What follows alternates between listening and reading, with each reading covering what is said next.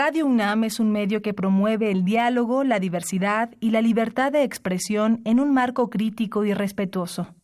Los comentarios expresados a lo largo de su programación reflejan la opinión de quien los emite, mas no de la radiodifusora.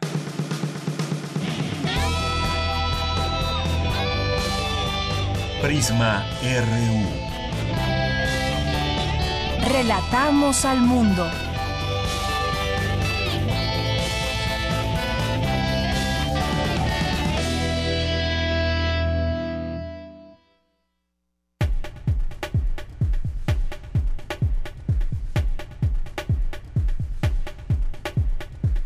Muy buenas tardes, gracias por estar con nosotros. Sean todos ustedes bienvenidos que nos sintonizan en el 96.1 de FM.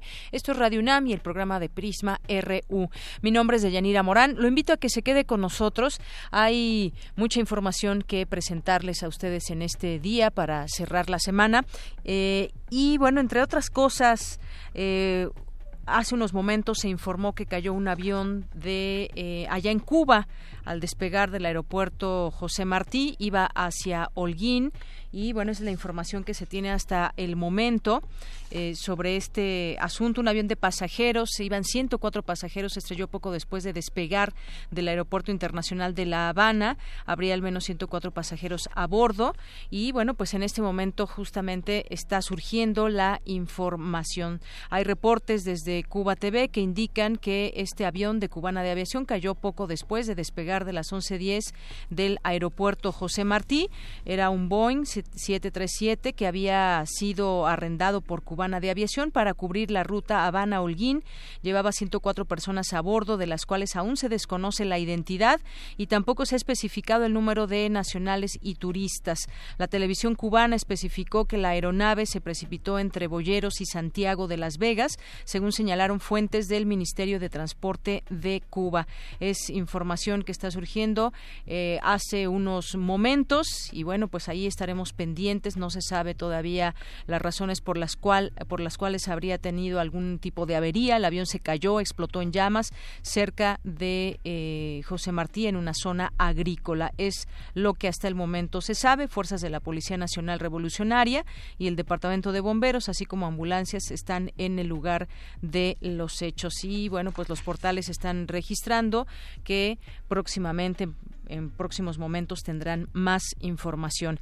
Y bueno, pues ya que estamos comentando este tema internacional, pues desafortunadamente también 10 muertos, dos heridos en un tiroteo en un instituto de Santa Fe, Texas, Estados Unidos. Bueno, pues vamos a tener también durante el programa el día de hoy al Observatorio Ciudadano, que como todos los viernes nos acompañan aquí en este espacio y vamos a hablar en esta ocasión sobre el debate que se dio hace dos días, este debate de eh, entre los candidatos para la jefatura del gobierno aquí en la capital desde este punto de vista analítico. Aquí los tendremos. También vamos a platicarles sobre el homenaje nacional a Sergio Pitol, al escritor. Hay varias sedes que estarán ahí homenajeándolo y también durante varios momentos, en varios meses, hay actividades muy interesantes que ya estaremos también platicándoles aquí a detalle. Hoy es viernes de eh, Melomanía RU con Dulce Wet, como siempre, nos invita todos los fines de semana a los mejores eventos musicales, eh, en los mejores eventos y bueno, pues me están informando que tenemos en este momento en la línea a Pedro Martínez de Radio Habana. ¿Qué tal, Pedro? Muy buenas tardes. Bienvenido a este espacio de Radio UNAM. Bueno, un saludo para todos los oyentes de Radio UNAM. Y bueno, aquí estamos tristes por el accidente aéreo que ha ocurrido esta mañana en un cerca del aeropuerto José Martí, un avión rentado a una empresa mexicana de Guadalajara que iba con 11 tripulantes y 104 pasajeros, cayó entre el poblado de Boyeros, donde está el aeropuerto, y Santiago de Las Vegas. Afortunadamente no fue en un área habitada, sino que fue en un área de cultivo, etcétera.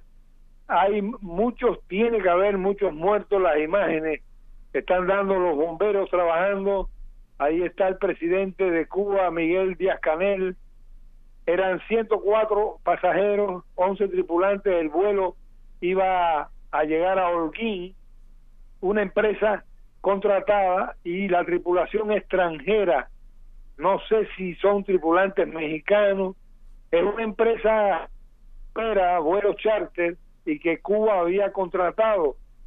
Y este accidente, bueno, todavía no sabemos exactamente el número de fallecidos.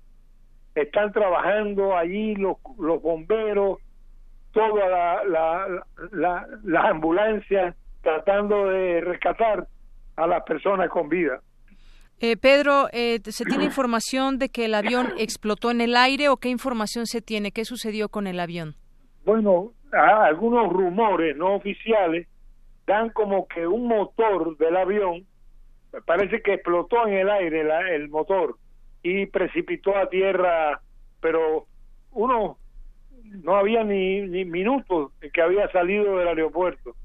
Ahí están las imágenes ya siendo transmitidas por la televisión cubana, también por Telesur, y ahí están los bomberos, las ambulancias, el avión ha quedado realmente destrozado, un avión Boeing 737 de eh, la empresa, bueno, es cubana de aviación, pero una empresa contratada a Guadalajara, México. No sabemos si los tripulantes, ya la Embajada de México activó aquí toda la información para, por si habían viajeros mexicanos, tripulantes mexicanos, familiares. Realmente no sabemos todavía. Una pena, una gran pena el accidente aéreo este que enluta no solamente a, los cubanos, sino que posiblemente también a nacionales de otros países. Pensábamos que era un vuelo a Habana, Holguín y de ahí se iba a Italia y podrían haber turistas italianos o franceses, pero no son. Sí, Pedro, te seguimos escuchando. Así es.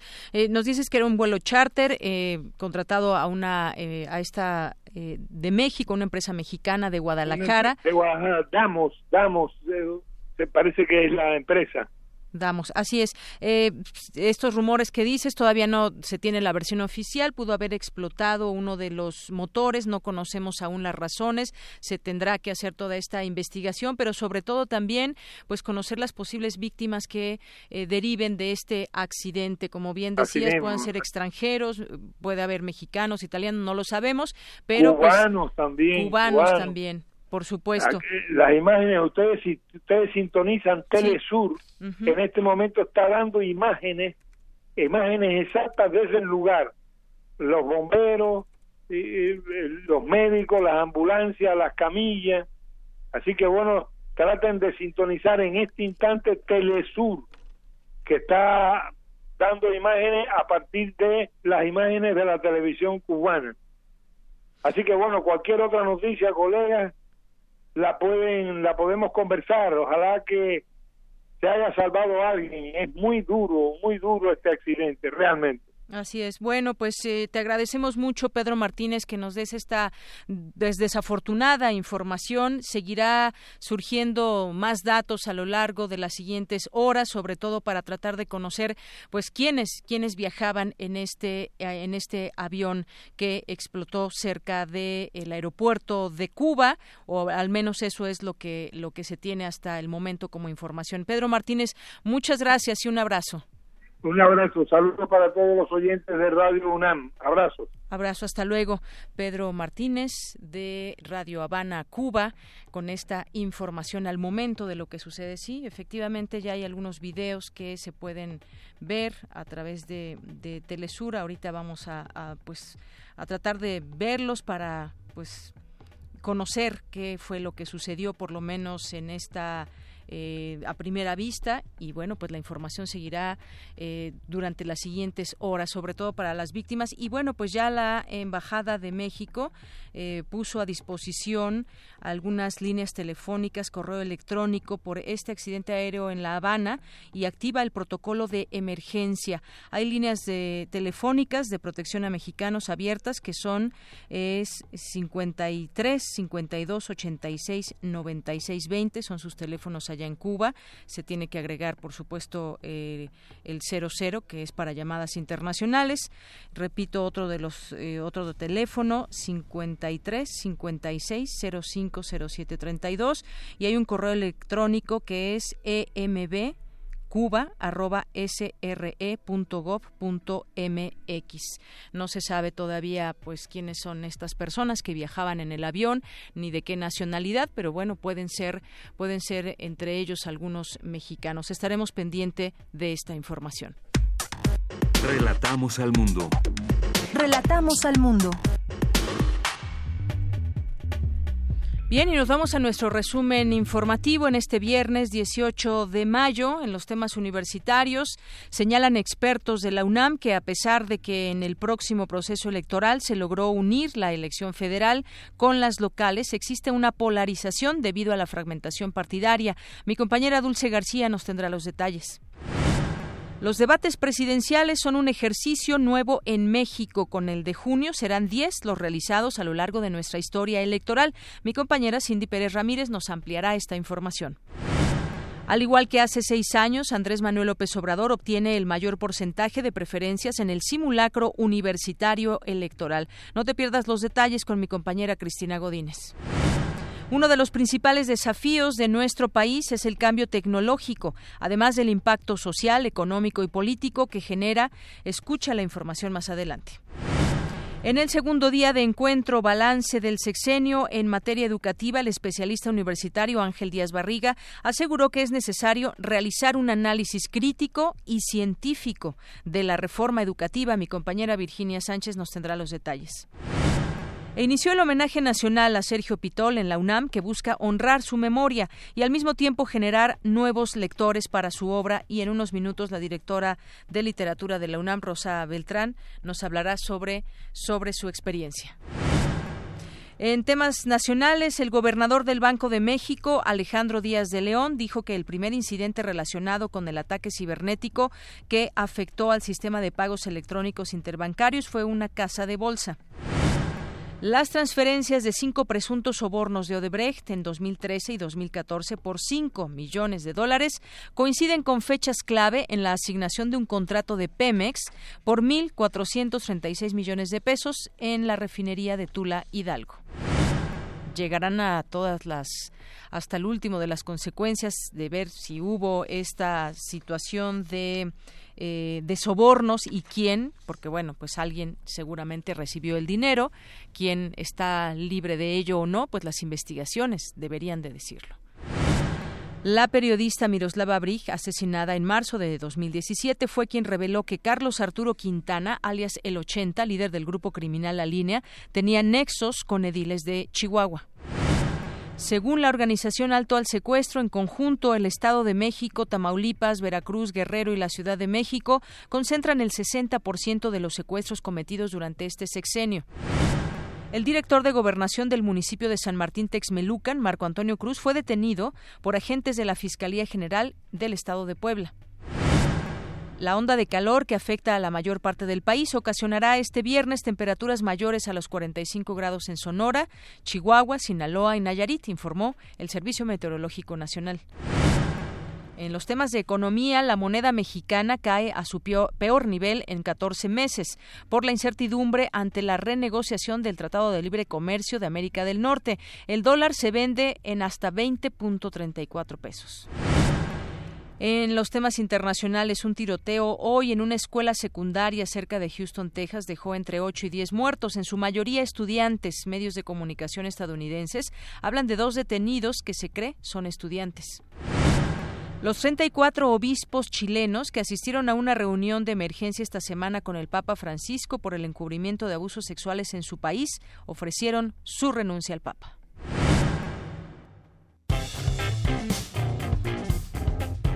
Campus RU. Bien, y entramos a nuestro campus RU de este día Y vamos con nuestra compañera Cristina Godínez. Al igual que hace seis años, López Obrador obtuvo el mayor porcentaje de preferencias en el simulacro electoral universitario. Mi compañera Cristina Godínez nos platica acerca de cómo se desarrolló este ejercicio entre la comunidad de la UNAM. Adelante, Cristina. Deyanira, el simulacro se realizó en la UNAM, el Instituto Politécnico Nacional, la Universidad Autónoma Metropolitana, la Universidad Autónoma de la Ciudad de México, la Universidad Simón Bolívar y la Universidad Autónoma de Chapingo. De acuerdo con los organizadores, distintos candidatos a la presidencia han asegurado que el voto de los universitarios está con ellos. Frente a esto, se organizó el simulacro electoral interuniversitario 2018, al considerar que son los universitarios quienes deben ser los portadores y voceros de sus preferencias.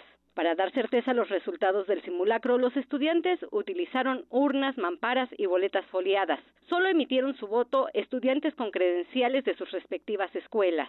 Las urnas abrieron a las 10 de la mañana y cerraron a las seis y media de la tarde. Los resultados se dieron a conocer a las 9 de la noche en una conferencia de prensa en Ciudad Universitaria. Habla Pablo García, estudiante de la UNAM. Los resultados son de un total de participación de 9.519 compañeras y compañeros. El candidato Andrés Manuel López Obrador obtuvo un total del 70% de los votos. El candidato Ricardo Anaya Cortés un total de 19% de los votos. El candidato José Antonio Mid un total de 6% de los votos. Eh, Jaime Rodríguez Calderón un total del 2% de los votos. Margarita Estel Zavala del Campo un total de 0.3% de los votos y nulos el 3% del total de los votos. Yanira, cabe señalar que en las elecciones presidenciales de 2012 se realizó un simulacro electoral similar en la UNAM. Ahí el candidato presidencial de las izquierdas, Andrés Manuel López Obrador, obtuvo 85% de la intención del voto. En segundo lugar se colocó el priista Enrique Peña Nieto con 5%. De Yanira, este es el reporte. Muy buenas tardes. Gracias, Cristina Godínez. Muy buenas tardes. Pues eh, así estuvo este ejercicio eh, universitario, un simulacro sobre las elecciones y bueno, pues López Obrador salió triunfador en este ejercicio entre estudiantes. En otra información, señalan expertos de la UNAM que a pesar de que en el próximo proceso electoral se logró conjuntar la elección federal con las locales, existe una polarización debido a la fragmentación partidaria. Mi compañera Dulce García nos tiene la información. Dulce. Deyanira, muy buenas tardes a ti al auditorio de Prisma RU. Durante la mesa Competencia y Estridencia en el proceso electoral, un balance a la mitad de las campañas llevada a cabo en la UNAM, la doctora Jacqueline Pechar, profesora de la Facultad de Ciencias Políticas y Sociales de la UNAM, señaló que hay una gran paradoja en la próxima elección en México, porque por una parte se observa muy fuertemente competida, pero por la otra conlleva una enorme fragmentación partidaria. En la última elección de 2015, los tres principales partidos solamente recabaron el 60% de los votos, mientras que 30 años antes ellos concentraban cerca del 90%, es decir, estaba muy fuertemente el electorado alrededor de tres grandes fuerzas políticas y en los últimos años este ordenamiento del electorado alrededor de los tres grandes referentes partidarios pues se fue diluyendo y se fue fragmentando. Por su parte, José Waldenberg, profesor de la Facultad de Ciencias Políticas y Sociales de la UNAM y ex consejero presidente del entonces Instituto Federal Electoral, dijo que esta elección es la más grande no por la cantidad de votantes, sino porque es resultado de una operación política que modificó la ley para intentar que las campañas locales y federales coincidieran en una misma fecha. Hasta hace unos años, México tenía una especie de rueda de la fortuna electoral que jamás paraba. Durante un año podíamos tener elecciones en abril, en julio y en noviembre. Y los propios partidos reflexionaron en el impacto que tenía este calendario y dijeron, es conveniente para el país que las elecciones sean concurrentes. Eso hace que sea no solamente una elección muy grande, sino que puede modificar el mapa de la representación política en nuestro país como nunca antes. Jacqueline Pechard, también expresidenta del Comité de Participación Ciudadana del Sistema Nacional Anticorrupción, dijo que otra paradoja de esta elección es que aunque parezca fuertemente competitiva, hay una enorme polarización. Y una polarización que se eh, define a partir de una candidatura que trabaja en cierta forma como una candidatura anti lo establecido, ¿no? Algunos le llaman antisistema o anti-establishment, pero quiere, quiere decir anti lo que ha sido, digamos, como la élite política eh, pues más establecida en México y yo estoy hablando ya de una élite política plural, no de una élite de la vieja élite gobernante priista. Entonces, esa polarización ha ido generando el tono, la tonalidad de la propia campaña política. Es el reporte de Yanira. Muy buenas tardes. Gracias, Dulce. Muy buenas tardes. Vamos ahora con mi compañera Cindy Pérez Ramírez. Los debates presidenciales son un ejercicio nuevo en México. Con el de junio serán 10 los realizados a lo largo de nuestra historia electoral. Cuéntanos, Cindy, adelante. Deyanira, muy buenas tardes a ti y al auditorio de Prisma RU. Durante la conferencia El impacto de los debates en las preferencias electorales realizada en la Facultad de Ciencias Políticas y Sociales de la UNAM, Marcelo Ortega, director general de Consulta Mitowski, se refirió a los números que se generaron luego del primer debate en donde López Obrador y Ricardo Anaya subieron puntos en las encuestas. Las encuestas en promedio levantadas antes del debate marcaban 43, 28, 23 el promedio de las encuestas levantadas después del debate, 44, 29, 21. Es decir, el efecto de este primer debate que ya, que ya hubo fue, todos decían, Ricardo Anaya ganó el debate, este, eh, esperaban un incremento importante en la intención de voto de Ricardo Anaya y una pérdida de la intención de voto de Andrés Manuel. Pues en realidad no fue así, ganó un punto incluso, este, Anaya sí gana un punto, y el que realmente pierde es este José Antonio Mit, que pierde dos puntos. Ese aparente triunfo del debate de, Ricardo Anaya pues, realmente le reditó en un punto. Si lo vemos en contexto, a lo mejor también le sirvió para detener el estancamiento que tenía, para parar los ataques de lavado de dinero, y para ponerlo ya realmente en, el contexto de que él es el, que le puede ganar a López Obrador, que es lo que intentó vender en el debate y que hasta ahorita es lo, que ha usado como estrategia. En tanto, Lauro Mercado, director de Mercaey, dijo que los porcentajes se mueven si no se acompañan de propuestas posteriores a los debates. Vemos que para el caso de Anaya, si comparamos la última de parametría con la que hizo después del debate, eh, Anaya sube seis puntos, la de reforma sube cuatro. Esa que dice marzo-abril es cuando se hizo la previa antes del debate.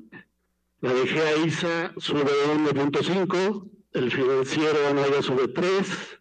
En el caso de López Obrador, en cambio, tenemos a parametría que sube 1.6, reforma no lo mueve, GEA-ISA lo baja 7 décimas, el financiero lo sube 4, es eh, donde sí no hay discusión es que en todos los casos, Mid parece que fue el perdedor claro, en todos los casos pierde puntos, mínimo una décima, máximo cuatro puntos. De Yanira, recordemos que este domingo se realizará el segundo debate presidencial en la Universidad Autónoma de Baja California, ubicado en la ciudad de Tijuana a las 9.30 horas del centro del país. Es la información hasta el momento. Muy buenas tardes. Muchas gracias, Cindy. Buenas tardes. Porque tu opinión es importante, síguenos en nuestras redes sociales, en Facebook como Prisma RU y en Twitter como arroba PrismaRU.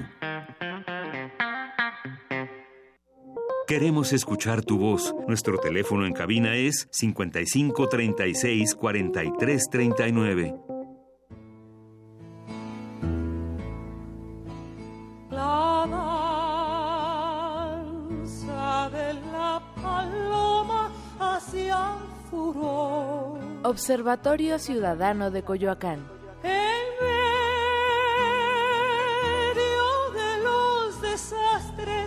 De la nación. Bien, pues ya estamos en este espacio del Observatorio Ciudadano de Coyoacán y en esta ocasión nos acompaña, eh, como todos los viernes, el periodista Guillermo Zamora, que además es coordinador de este observatorio. ¿Qué tal, Guillermo? Buenas tardes. ¿Qué tal, eh, Deyanira? Muchas gracias. Buenas tardes. Y también nos acompaña eh, por esta ocasión el doctor Alberto Montoya, el expresidente del Centro de Estudios Estratégicos Nacionales. Bienvenido, doctor. Muchas gracias, Deyanira. Buenas tardes. Bueno, pues cuéntanos, Guillermo, en este espacio que tenemos para ustedes y las reflexiones observando el proceso electoral. Bien, pues muchas gracias. Eh, vuelvo a repetirte. mira, haciendo algún comentario en relación con el último debate en donde estuvieron ahí siete aspirantes a la jefatura de gobierno de la Ciudad de México. Eh, nos parece que realmente eh, han sido, eh, no, no, no, han alcanzado la altura necesaria. ¿no? Es decir, se, se han convertido solamente en un grupo de atacantes al, a, la, a quien lleva el primer lugar, a Claudia Sheinbaum. Eh, no, no, no, creemos que sea el, el objetivo fundamental. Eh, en, esta, en esta ocasión, eh, los seis, seis contrincantes de Claudia, como puntera, se dedicaron solamente al ataque. El ataque fundamentalmente fue en cuanto al a los trágicos acontecimientos del colegio Repsamen y también sacaron algo nuevo de la chistera en el sentido de que lo sacó el eh, aspirante de, del PRI, Miquel Arriola. Eh, habló de un eh, el puente en la Avenida de los Poetas que costó, según él, 26 mil millones de pesos. Y, Pero además quedó de sacar la información, lo dijo en el debate, a que su equipo subiera la información y nunca la subieron. Estuvo ahí pendiente, no, no se subió esta información. En fin, este, la situación está en que eh, los debates se han, se han hecho exclusivamente para, para el ataque. Pero y lo más grave que vemos nosotros es que la autoridad eh, electoral pues hace caso omiso de, de esto, debería de, de, de hablar, de, exigir que se hagan acusaciones, pero con con base a pruebas eh, sustentadas. ¿no? Entonces, bueno, tenemos, eh, tenemos ese, esa, esa, esa, situación. Eh, sin embargo, y ya para pasar al desglose de, de, esto, queremos también hacer, hacer ver que a pesar, vemos, lo contemplamos así, a pesar de tantos ataques, la puntera no bajó en, las encuestas. Y entonces eso debería también de modificar, pues darle una oportunidad a todos para que puedan hacer planteamientos de altura que es lo que, es lo que esperamos. Muy bien, pues Guillermo, muchas gracias por esta introducción y pues vamos damos paso a esta eh, análisis del doctor Alberto Montoya, presidente del Centro de Estudios Estratégicos Nacionales. Doctor, pues cómo vio este debate más allá de pues estas descalificaciones, es un ejercicio que pues como ciudadanos esperamos que sea parte del ejercicio democrático, parte de las elecciones del proceso electoral que son estas elecciones 2018 muy competidas, un partido pues nuevo que está compitiendo y que lleva la delantera. Eh, me gustaría que nos dé su opinión al respecto de, lo que vimos el pasado miércoles. Muchas gracias, eh, Deyanira. En efecto, son eh, preguntas que los ciudadanos nos hacemos eh, y tienen que ver, en primer lugar, con los debates como parte de un modelo de comunicación política. Me parece que como modelo de comunicación política es aún muy incipiente y muy limitado el eh, aporte que hacen estos debates, en el sentido de que eh, es muy claro que la libertad exige el conocimiento, la libertad demanda un discernimiento ético político. ¿Qué es lo que yo como individuo y parte de esta comunidad política considero que se debe de hacer?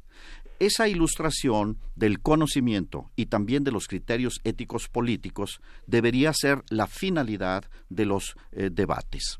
Observamos, eh, lamentablemente, que la comunicación política en estos debates se aleja de ese propósito fundamental y consiste en esencia en lo que ya en la eh, antigua retórica se reconoce como el ataque ad hominem, es decir, eh, en tanto no hay argumentos sobre las cuestiones de fondo, entonces se ataca a la persona. Y lo mismo observamos en forma paralela el fenómeno en el debate presidencial. En particular, eh, en el tema, por ejemplo, de eh, el, siniestro, el, resultado de los sismos que tuvimos y que enfrentamos en la ciudad el 19 de septiembre, eh, es de llamar la atención los señalamientos y puntos de vista que ahí se plantean. Cuando, por ejemplo, eh, recientemente tenemos la constancia de que la Autoridad Federal Educativa en la Ciudad de México porque hay que recordar, posiblemente no lo tengan suficientemente claro todos los ciudadanos en esta ciudad, pero eh, en la Ciudad de México la educación y los planteles educativos están bajo la responsabilidad y jurisdicción de la Secretaría de Educación Pública Federal. No corresponden a la obligación de las responsabilidades de la Ciudad de México. Y en esa virtud llama mucho la atención que a pesar de todo lo que se dijo, es la Secretaría de Educación Pública Federal quien ha tomado la decisión de reservar hasta el año 2023 todo el expediente del el caso al que se hace referencia del siniestro eh, lamentable en eh, esta escuela Repsamen. Entonces llama la atención que esto, eh, que ahí se expuso como un argumento político ad hominem, resulta que la Secretaría de Educación Pública Federal plantea una reserva de esa información. Entonces aquí hay evidentemente un problema eh, eh, no solo de la comunicación política, sino de realmente qué es lo que representan, quiénes están participando en esta contienda. Y aquí es en donde deberíamos de ir un poco más allá y eh, ver precisamente que en realidad lo que no solo en la Ciudad de México, en todo el país, es clarísimo que hay un despertar hay una insurgencia cívico-electoral que no habíamos visto en, en, muchos años. Hay una voluntad de participación en, en todo el país, en el norte, en el centro, en el sur, en las ciudades, en el campo, porque se sabe y cada vez más se aprecia la fuerza del voto se aprecia la posibilidad de cambiar las cosas de fondo por medio de la participación democrática en las elecciones.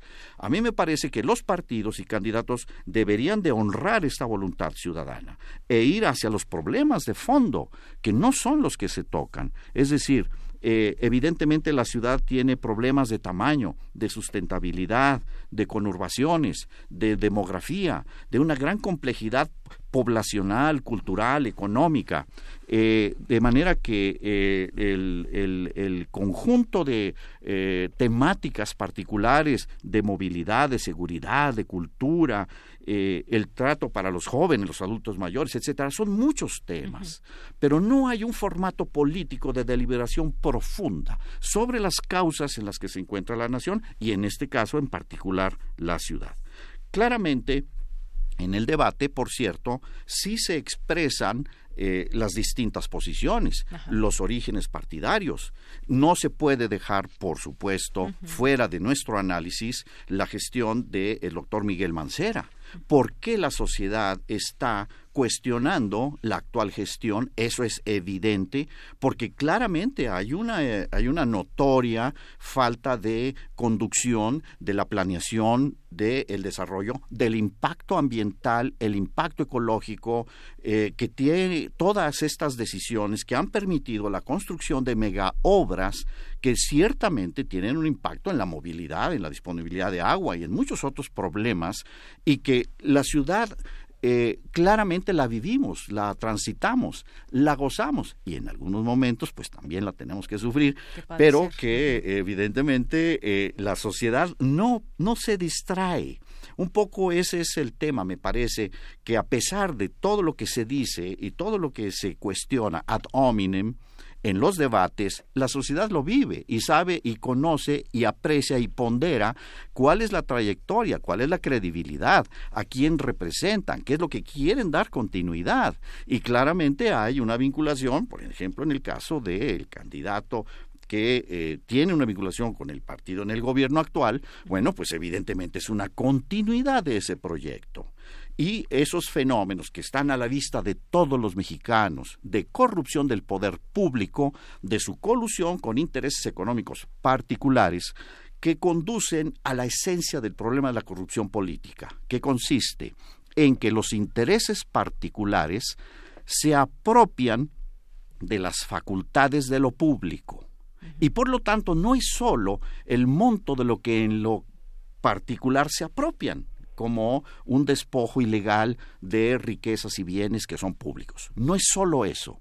El tema es que esas autoridades no gobiernan para toda la ciudadanía, para toda la sociedad, sino que sus actos de gobierno están dirigidos a favorecer a un cierto grupo, a una cierta eh, parte de la sociedad, no al universo de los, de los eh, mexicanos. Y creo también que también los, la sociedad percibe y sabe que cuando eh, se actúa en una forma de control corporativo, de uso de recursos públicos para controlar tu voluntad como ciudadano, lo distingue del ejercicio de derechos. Yo creo que esa es la gran diferencia entre los distintos modos de gobernar.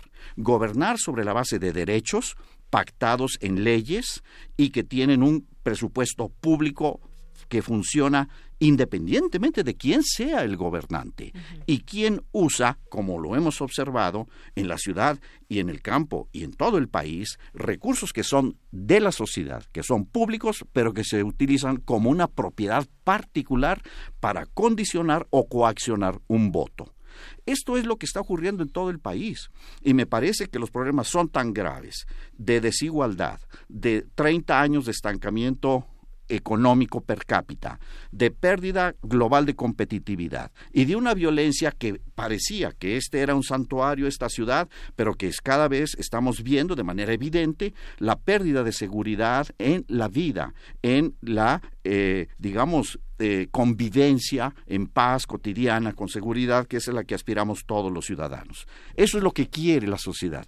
Quiere un cambio de fondo y no quiere más dádivas. Y ya no es, me parece a mí, tan susceptible y limitada como para estar sujeta a eh, cierto tipo de señalamientos, impulsos o críticas momentáneas. Yo creo que la gente está buscando responder a los cambios que realmente se necesitan en nuestro país a fondo. Así es.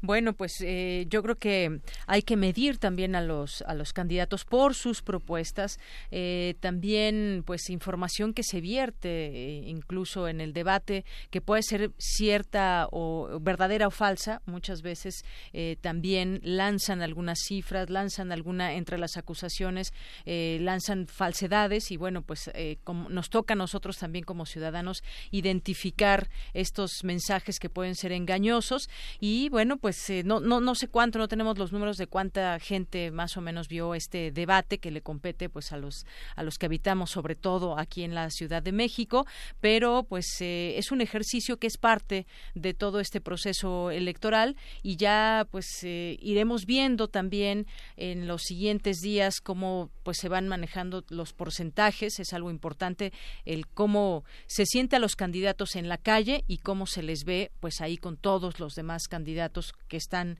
entre ellos compitiendo, señalándose. Y sí, hay una historia que nos deja muy claro aquí en la Ciudad de México hacia dónde vamos o hacia dónde no vamos, los errores que se han cometido o las, eh, las cosas buenas que en algún momento pueda haber de, de, programas que se han hecho en otro momento. Y pues bueno, es, es un ejercicio que es quizás importante.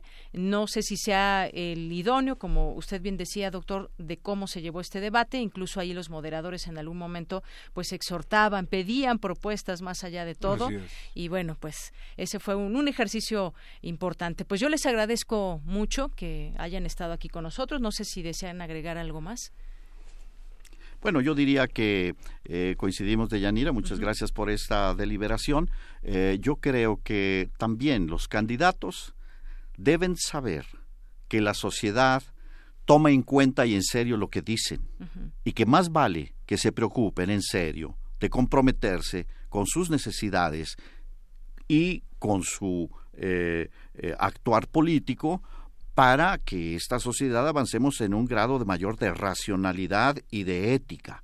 Yo creo que ya la sociedad es muy crítica y es evidente que cuando dicen mentiras ya la sociedad simple y sencillamente no las va a seguir soportando. Entonces, decir y atacar y cuestionar sin fundamento o proponer cosas sin una historia que respalde lo que se dice, la sociedad lo juzga. Muy bien. Agradecerte solamente, Deyanira, y a Radio UNAM este espacio plural tan importante. Bien, pues muchísimas gracias a los dos, a Guillermo Zamora, periodista y coordinador del Observatorio Ciudadano de Coyoacán, y al doctor Alberto Montoya, presidente del Centro de Estudios Estratégicos Nacionales. Gracias. Muchas gracias, Deyanira. Porque tu opinión es importante, síguenos en nuestras redes sociales, en Facebook como Prisma RU y en Twitter como arroba PrismaRU. Queremos escuchar tu voz. Nuestro teléfono en cabina es 55 36 43 39. Hoy en la UNAM, ¿qué hacer y a dónde ir? Te invitamos a la presentación del libro Ensayos críticos de derechos humanos, tesis, imperativos y derivas, del doctor en comunicación Alan Arias Marín, que basó sus investigaciones en el conflicto, la resistencia, las debilidades y fortalezas de la humanidad, las sociedades y los gobiernos. Asiste hoy a las 6 de la tarde a la sala A de la Facultad de Filosofía y Letras. Como parte del Día Internacional de los Museos, el Palacio de la Escuela de Medicina presenta la obra Rito Molk, de la compañía El Club Mini Venganzas, que plantea a manera de instalación visual la historia de tres personajes que emprenden la búsqueda de una mujer que ha sido abducida y tendrán que atravesar el inframundo y enfrentarse con sus miedos y pensamientos más oscuros y profundos, adentrándose sin querer al inconsciente colectivo. Asiste hoy a las 8.30 de la noche a este recinto universitario ubicado en República de Brasil 33, en la Colonia Centro. Siguiendo con la conmemoración del Día Internacional de los Museos, te invitamos al concierto de ópera contemporánea del dueto Esencia Bell, integrado por la soprano Ana Meli y el contratenor Iván Roch. No te puedes perder este evento. Asiste hoy, en punto de las 7 de la noche, a la antigua Academia de San Carlos, ubicada en calle Academia número 22, Centro Histórico. La entrada es libre. Queremos escuchar tu voz. Nuestro teléfono en cabina es 55 36 43 39. Continuamos una de la tarde con 47 minutos. Instituciones culturales iniciaron la serie de homenajes póstumos a Sergio Pitol. Mi compañera Cristina Godínez nos tiene la información. Deyanira, buenas tardes. La UNAM, la Secretaría de Cultura Federal, el Instituto Nacional de Bellas Artes y el Instituto Veracruzano de la Cultura organizaron dicho homenaje. En el primer día de actividades, periodistas, escritores, académicos y alumnos se dieron cita en el aula magna de la Facultad de Filosofía y Letras para recordar el legado del también traductor y diplomático. La maestra Ana Mari Gomis, directora de la División de Educación Continua de la Facultad de Filosofía y Letras de la UNAM, habló de su amistad con el autor y su interés por crear un departamento de Letras Eslavas en la facultad. Era un universo de contactos con las embajadas para organizar cátedras extraordinarias, premios otorgados por europeos radicados en México, vínculos con escritores y muchísimo más. Lo acompañé muchas veces a diferentes embajadas cuando todavía no se había caído el muro. Sí se hicieron cosas, pero como les platiqué, no había suficiente dinero y las embajadas no daban entonces no pudimos crear, más bien Sergio Pitol no pudo crear ese departamento de letras eslavas. El periodista Rafael Pérez Gay dijo que el prestigio literario de Sergio Pitol se cocinó a fuego lento durante 40 años. Su famoso relato, Vittorio Ferri cuenta un cuento, se publicó en 1957, El arte de la fuga en 96, Pasión por la trama en 98. No se trata ni se trató nunca de un autor a quien el éxito lo haya tocado desde sus primeros trabajos, al contrario. La obra de Pitol padeció lecturas simplistas de quienes lo consideraban un complejo escritor para escritores, Tiempo cercado de 59, el infierno de todos de 65, los climas de 66, no hay tal lugar de 67 y el tañido de una flauta de 72, decía yo, forman o podrían formar el primer ciclo de un escritor que vivía fuera del país, cumpliendo distintas misiones diplomáticas. Pero ese autor era ya dueño de una fuerza expresiva infrecuente en nuestras letras. Braulio Peralta, también periodista, abordó el tema de las mujeres y del humor en los libros de Sergio Pitol. Sergio Pitol como las novelas de Javier Marías, observa a las mujeres como son, sin idealizarlas, de carne y hueso, no de ideologías difíciles de aterrizar en la realidad. Nadie puede llegar a los libros de Sergio Pitol si no tiene sentido del humor, si no conoce el sarcasmo, o mejor, si el lenguaje no es un medio de comunicación donde la risa es necesaria para el uso de la inteligencia. No entiendo a quienes escriben que existe misoginia en la obra de Pitol. No la entiendo y no quiero entenderla porque la literatura se escribe sin prejuicios, muy lejos de la vida y su realidad, pero cerca del conocimiento de lo que estamos hechos los seres humanos. Con actividades tanto en la Ciudad de México como en Puebla y Veracruz, el homenaje nacional concluirá el 12 de julio con la exposición fotográfica y documental titulada Pitol, Vida, Obras, Viajes, en el Museo de la Cancillería de la Secretaría de Relaciones Exteriores, donde permanecerá hasta el 10 de agosto. Deyanira, este es mi reporte. Buenas tardes. Gracias, Cristina. Y bueno, pues dejamos eh, para la próxima semana poder platicar con Rosa Beltrán, directora de Literatura UNAM. Prisma RU. Relatamos al mundo.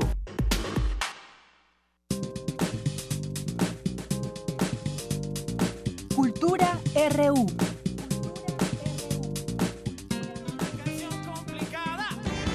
Hablarles de guerra ni de nada. Voy a entonar un coro pegajoso pa' que lo cante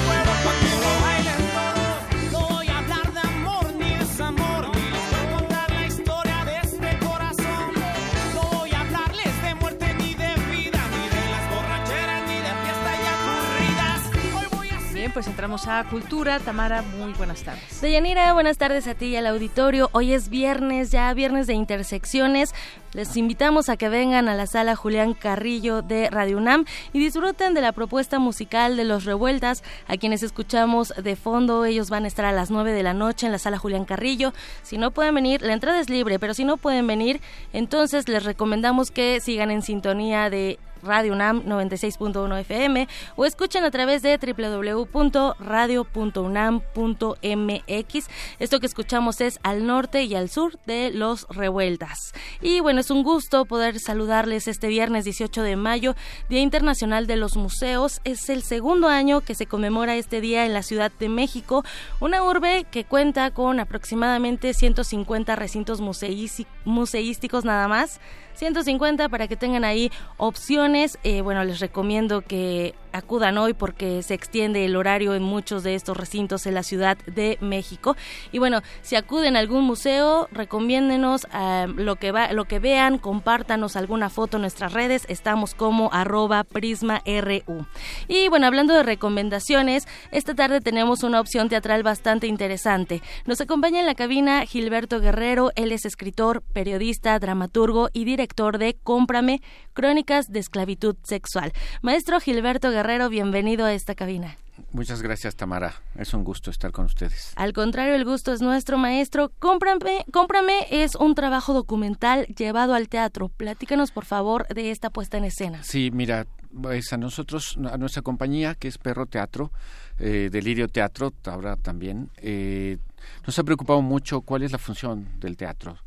Por supuesto que también hacemos obras divertidas, pero esencialmente lo que estamos pensando es cómo ayudar a reflexionar, sobre todo en un momento en el que nuestro país está desgarrado de muchas maneras. Y uno de esos problemas que ha crecido de manera exponencial en las últimas dos o tres décadas es la trata de personas con fines de esclavitud sexual. Cotidianamente vemos eh, avisos incluso de gente cada vez más próxima a nosotros, de niñas, de muchachas, Así de es. mujeres desaparecidas, de niños desaparecidos, y esto se ha vuelto un problema muy, muy grave.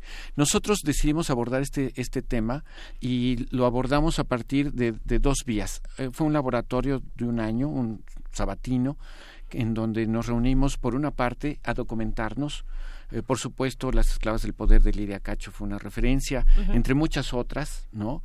Eh, el país tiene también una línea de investigación porque España es uno de los países con mayor consumo de prostitución del mundo.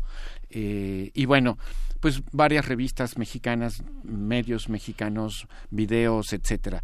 Un poco para ir definiendo el tema sin revictimizar, sin, sin moralina de ningún tipo. Y del otro lado, la otra investigación es cómo lo podemos expresar en el escenario, sin que igual eh, incurramos un poco en, en el morbo o en otro tipo de atractivo que no viene al caso, ¿no? Sí, creo que es un tema, Gilberto, muy importante de visibilizar de una u otra forma y, y, para que no se nos haga normal, ¿no? Porque puede ser desde el engaño amoroso hasta, bueno, de esta práctica que, como dices, ha aumentado en nuestro país, que va desde el engaño amoroso hasta el secuestro, ¿no? Así es. Fíjate que básicamente el espectáculo está construido a partir de cinco historias ¿no? que indican un poco los cinco modelos más comunes que nosotros eh, documentamos, que es efectivamente este engaño amoroso, en donde invierten tiempo, invierten recursos, invierten, encuentran, dice, dicen efectivamente los estudiosos que son verdaderos psicólogos natos para ubicar quién está en desequilibrio emocional y económico a través de la persuasión. A partir de la, persuasión. Y esto no es solamente gente con pocos recursos. Nosotros cuando estábamos haciendo esto, una conocida que vive en la colonia Narvarte estuvo a punto de ser enganchada también. O sea, una mujer ya universitaria casi. Claro, no hay este, edad. No hay edad, hay que estar muy alerta. Entonces está desde el engaño amoroso, el secuestro, como bien dices, esta idea de vamos a, promocionarla como artista o como modelo, ¿no? Y entonces tiene que ir a un casting. Eh, un, otro caso que era muy triste de una chica que va a pedir empleo a un bar en la colonia Anzures y la drogan y ya no puede volver a salir, ¿no? Hasta muchos años después que desmantelan el lugar y se topan con ella y viene ese testimonio. Entonces, digamos que eh, eh, son los cinco casos y bueno, las, las, las, niñas que venden las familias, ¿no? Que es algo también muy desgarrador. Eh, entre los testimonios que, que reúne Lidia Cacho hay, hay una reflexión que dice que cómo ayudamos a las mujeres o a las muchachas a reintegrarse, porque había en particular un caso de una venezolana que dice, la regresamos a Caracas, pero fue la familia la que la vendió, se la vamos a regresar a que la vuelvan a vender así, ¿con quién lo vas a regresar? O cómo, claro, o cómo, cómo le hacemos, ¿no? Es un problema verdaderamente delicado. Entonces, por supuesto, como bien dice Tamara, nuestro objetivo es visibilizarlo. Es una obra dura, no es un poco, yo le digo a los actores, no le digan al público si les gustó la obra, recomiéndenla, sino si creen que alguien más tiene que oír este mensaje, por favor, recomiéndennos, porque es un problema que, del que no debemos cerrar los ojos. Claro, o también el grado de reflexión, ¿no? O sea, no se miden por si les gusta o no, sino por el grado de reflexión, sobre todo en estos temas. En estos temas, claro, en donde además, bueno, la ONU afirma, y con razón, que hay una complicidad de autoridades, ¿no? Eh, para que esto pueda ser y esto hay que saberlo claro. Hay que saberlo hay que estar alertas hay que yo yo yo de veras varias este conocidas o público que ha llegado dice voy a regresar con mis hijas no que son de secundaria y y sí, yo creo que sí hay un punto en el que tenemos que pensar, una de las cosas que decimos es aquellos que consumen prostitución tienen que saber que nueve de cada diez mujeres lo ejercen de manera obligada, es decir, enriquecen a una red criminal, ¿no? y, y no es algo que quieran ver, bueno, véanlo, porque es así, están contribuyendo a, un, a una organización delictiva a partir de la explotación de mujeres, ¿no? Así es. Y eso, pues, es muy grave y hay que visibilizarlo. La esclavitud en pleno siglo XXI, de cierta forma también. no, completamente. Gilberto, se han presentado en diversos ya recintos, eh, estuvieron en el Teatro Milán, en el Teatro Shola también. En el Milagro, ¿no? Es el, en Milagro. el Milagro son vecinos, pero Milagros, en sí. el Milagro, sí. están a una cuadra. Están a una En cuadra. el Teatro El Milagro, en, en Shola, el... que está muy cerca, Ajá. y ahorita están a la y ahora, vuelta de y Radio ahora UNAM. estamos a la vuelta de Radio UNAM. En, Uh -huh. Es un foro reciente, tiene, tenemos apenas tres años, que se llama Foro El Cubo. Está en Grajales Robles, ¿Sí? que es una calle que casi nadie conoce, pero sí conocen Adolfo Prieto y sí conocen Mieri Pesado. Está entre Adolfo Prieto y, y Mieri Pesado, a Grajales Robles 28. Metrobús Amores es el más cercano y nos presentamos los viernes a las ocho y media y los sábados a las siete y nos quedan estas dos semanas. Hasta el 26 hasta de el mayo. 26 de mayo. Excelente, Gilberto. Pues gracias por acompañarnos, por darnos esta opción para acudir al teatro, para reflexionar, también para hacer catarsis y para llevar a, a, a personas que a veces pueden sufrir de, de, este tipo de lamentable práctica claro. y que, bueno, también podría ser una forma como de sacar, ¿no? De, claro. de sacar pues sí, cómo, cómo dialogarlo. Hay que advertir el, de los riesgos que vivimos. Yo, yo soy de los que creen que hay que vivir sin miedo, pero alertas. Claro. ¿No? Sí. Gilberto, muchísimas gracias por acompañarnos y por platicarnos de Cómprame Crónicas de Esclavitud Sexual, que se presenta los viernes a las 8.30 de la noche, sábados a las 7 hasta el 26 de mayo en el foro El Cubo. Muchísimas gracias, maestro Gilberto Guerrero, director de esta puesta en escena, por visitarnos. Gracias a ti, Tamara. Deyanira, por hoy me, me despido, les deseo un excelente fin de semana, sigan en sintonía, todavía nos queda una hora de Prisma Reu. Gracias, gracias Tamara, gracias a Gilberto Guerrero. Vamos a hacer una pausa y regresamos con más información aquí a la segunda hora de Prisma RU. Prisma RU. Relatamos al mundo.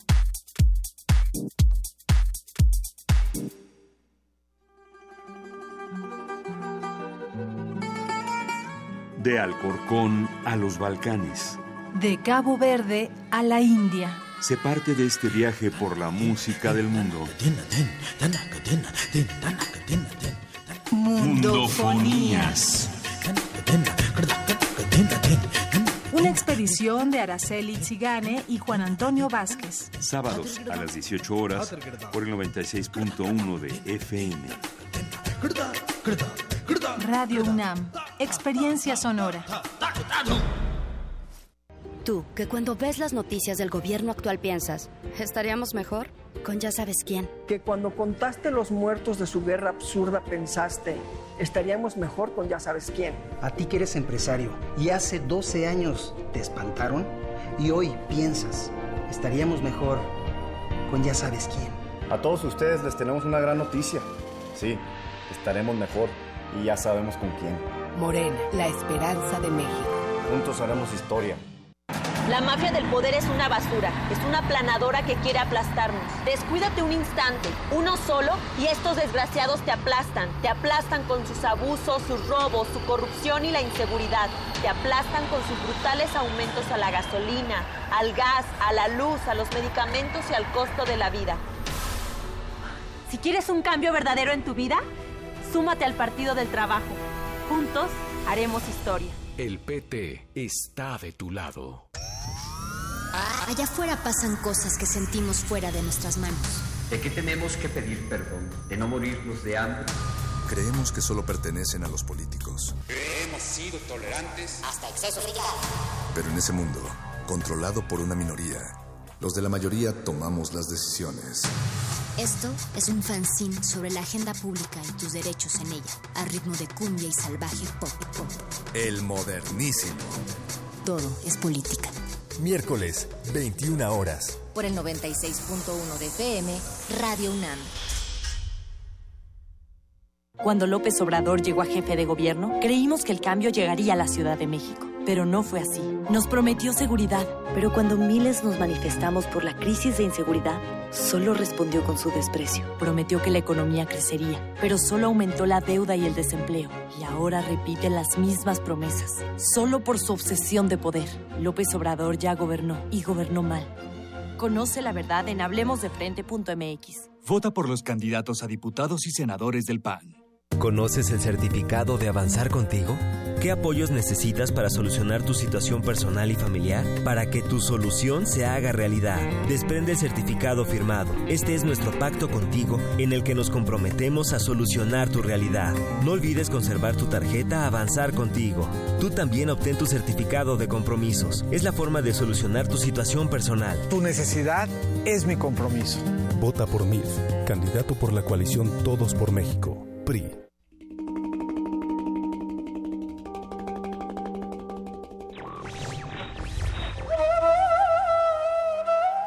La libertad es, en la filosofía, la razón, en el arte, la inspiración, en la política, el derecho.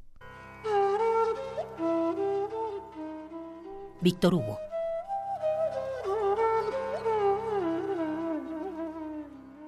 Radio UNAM. Porque tu opinión es importante, síguenos en nuestras redes sociales, en Facebook como Prisma RU y en Twitter como arroba PrismaRU. Queremos escuchar tu voz. Nuestro teléfono en cabina es 55 36 43 39. Mañana en la UNAM, ¿qué hacer y a dónde ir? No te puedes perder la proyección del documental Ayotzinapa, El Paso de la Tortuga, coproducido por TV UNAM y el recién galardonado Guillermo del Toro y dirigido por Enrique García Mesa. Este audiovisual, que obtuvo dos reconocimientos en el Festival Internacional de Cine de Guadalajara en la edición del 2017, reconstruye los hechos violentos del 26 y 27 de septiembre de 2014 que culminaron con la desaparición de 43 estudiantes de la Escuela Normal Raúl Isidro Burgos en Ayotzinapa y que hasta la fecha aún no han sido localizados. La proyección se llevará a cabo el domingo 20 de mayo a las 13 y 18 horas en la sala Julio Bracho, ubicada en el corazón del Centro Cultural Universitario. La entrada tiene un costo de 40 pesos. Te invitamos a la proyección del documental No se mata la verdad, del productor de cine Temoris Greco, quien después de ser secuestrado en Siria durante el conflicto bélico, regresó a México para encontrar un país desgarrado por la violencia, hecho que le impactó a tal grado que a partir de 2015 se dio a la tarea de documentar los asesinatos de periodistas, registrando los tres años más sangrientos de la lucha de este gremio en defensa de la libertad de expresión en nuestro país. Las funciones son mañana sábado 19 de mayo a las 18.30 horas en la sala Julio Bracho y el domingo 20 de mayo en la sala Carlos Monsiváis en punto de las 13, 16 y 18 horas. La entrada general es de 40 pesos. La Casa del Lago te invita al concierto de música antigua de clavecín, instrumento musical muy conocido y utilizado durante el barroco. Este recital estará a cargo del maestro Raúl Moncada, interpretando obras de Stravinsky, Bach y Vivaldi. La cita es mañana sábado 19 de mayo a las 17 horas en la sala Rosario Castellanos de este recinto universitario, ubicado en la primera sección de Chapultepec. La entrada es libre. Bien, gracias a nuestros compañeros eh, Rodrigo, Daniel, que nos invitan a las actividades que hay hoy, mañana en la UNAM y pues todos los días estamos pendientes de estas actividades que ofrece la UNAM. Vamos a continuar en esta segunda hora de Prisma RU con información de, eh, de mi compañera Virginia Sánchez. Durante el segundo día del balance del sexenio en materia educativa se llevó a cabo la mesa el ejercicio docente, evaluación y desempeño, la cual se llevó a cabo en el Instituto de Investigaciones sobre la Universidad y la Educación. Ya platicábamos el día de ayer algunos aspectos muy interesantes para comprender hasta dónde eh, puede llegar esta eh, reforma educativa o hasta dónde no está llegando, sobre todo vista desde esta perspectiva de los expertos en la materia. Eso es muy importante. Cuéntanos, Vicky, buenas tardes, adelante. Hola, ¿qué tal, Deyanira? Muy buenas tardes a ti y al auditorio de Prisma RU. Así es, pues durante el segundo día del encuentro Balance del Sexenio en Materia Educativa que realizó el Instituto de Investigaciones sobre la Universidad y la Educación, una de las mesas que lo conformaron se denominó el ejercicio docente, formación y desempeño donde se analizó las implicaciones y el impacto de las concepciones de la profesión docente en esta reforma educativa y las evaluaciones que contiene. Ángel Díaz Barriga, investigador de dicho instituto y organizador del evento, habló sobre algunos temas críticos relacionados con el docente, quien dijo es el sujeto más puesto en cuestión y más desprestigiado en este sexenio. La construcción del documento perfil parámetros e indicadores. Según la ley, lo elabora la SEP y el INE lo aprueba. Es un acto totalmente vertical, o sea, no hay más actores en este proceso. Este documento no reconoce en ningún momento etapas en la vida profesional docente. No se reconoce la especificidad de saberes didácticos, psicopedagógicos y de ciencias educativas y no se reconoce la experiencia profesional. Me parece que este es otro grave error de la ley. Hoy podemos tener un flamante director de primaria o de secundaria que acreditó el examen, que pasó el examen, pero que nunca estuvo frente a grupo, que no tiene ninguna experiencia de cómo, cómo, cómo se relaciona, cómo es la vida cotidiana de la escuela, pero quedó como director porque el examen se lo permitió. Asimismo, señaló que la gran ausencia de la formación actual del magisterio es que el Congreso no ha asumido la necesidad de conceder autonomía curricular a las escuelas normales.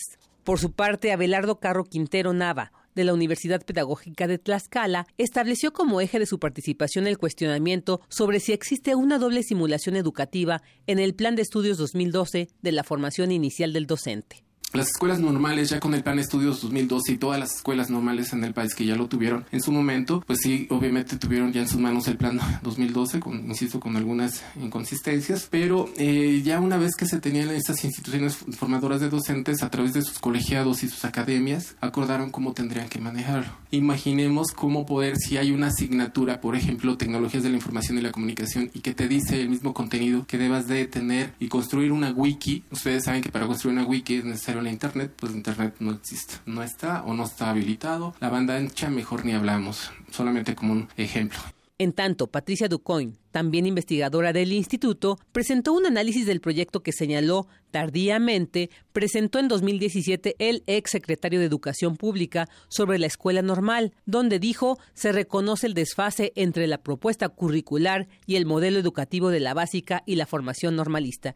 Y de Yanira, pues el contenido de estas mesas que formaron parte de este balance del sexenio en materia educativa es muy interesante porque además abona muchos elementos, un análisis muy profundo sobre esta reforma educativa que, como decíamos ayer, ha sido de las más cuestionadas del actual sexenio que está por terminar. Y bueno, pues quienes estén interesados en escuchar toda la información que estos especialistas vertieron y compartieron al respecto, pues lo pueden hacer a través de la página www.iisue.unam.mx, donde pues están eh, las mesas completas de este balance. Hasta aquí mi reporte de Yanira. Muy buenas tardes. Gracias, Vicky. Muy buenas tardes. Bueno, interesante escuchar estas ópticas también. Vamos a continuar con mi compañera Cindy Pérez Ramírez. Uno de los principales desafíos de nuestro país es el cambio tecnológico, además del impacto social, económico y político que genera. Adelante, Cindy. ¿Qué tal, Deyanira? Te saludo con mucho gusto a ti y al auditorio de Prisma RU. En México hay 71.3 millones de usuarios de Internet. Esto es un 63.9% de la población de 6 años o más y un 57.7% de la población total. Esto significa que un 42.3% de los mexicanos no usan Internet. Ante este panorama y los retos que tenemos en materia de la brecha digital, se realizó en la Facultad de Química de la UNAM la conferencia ¿Qué está haciendo México respecto a la inminente revolución tecnológica? en donde Pedro Navarro Pérez, investigador especializado en moléculas, habló de los bajos presupuestos a la ciencia y al poco apoyo del CONACYT para financiar proyectos. Ideas de venir a tratar de,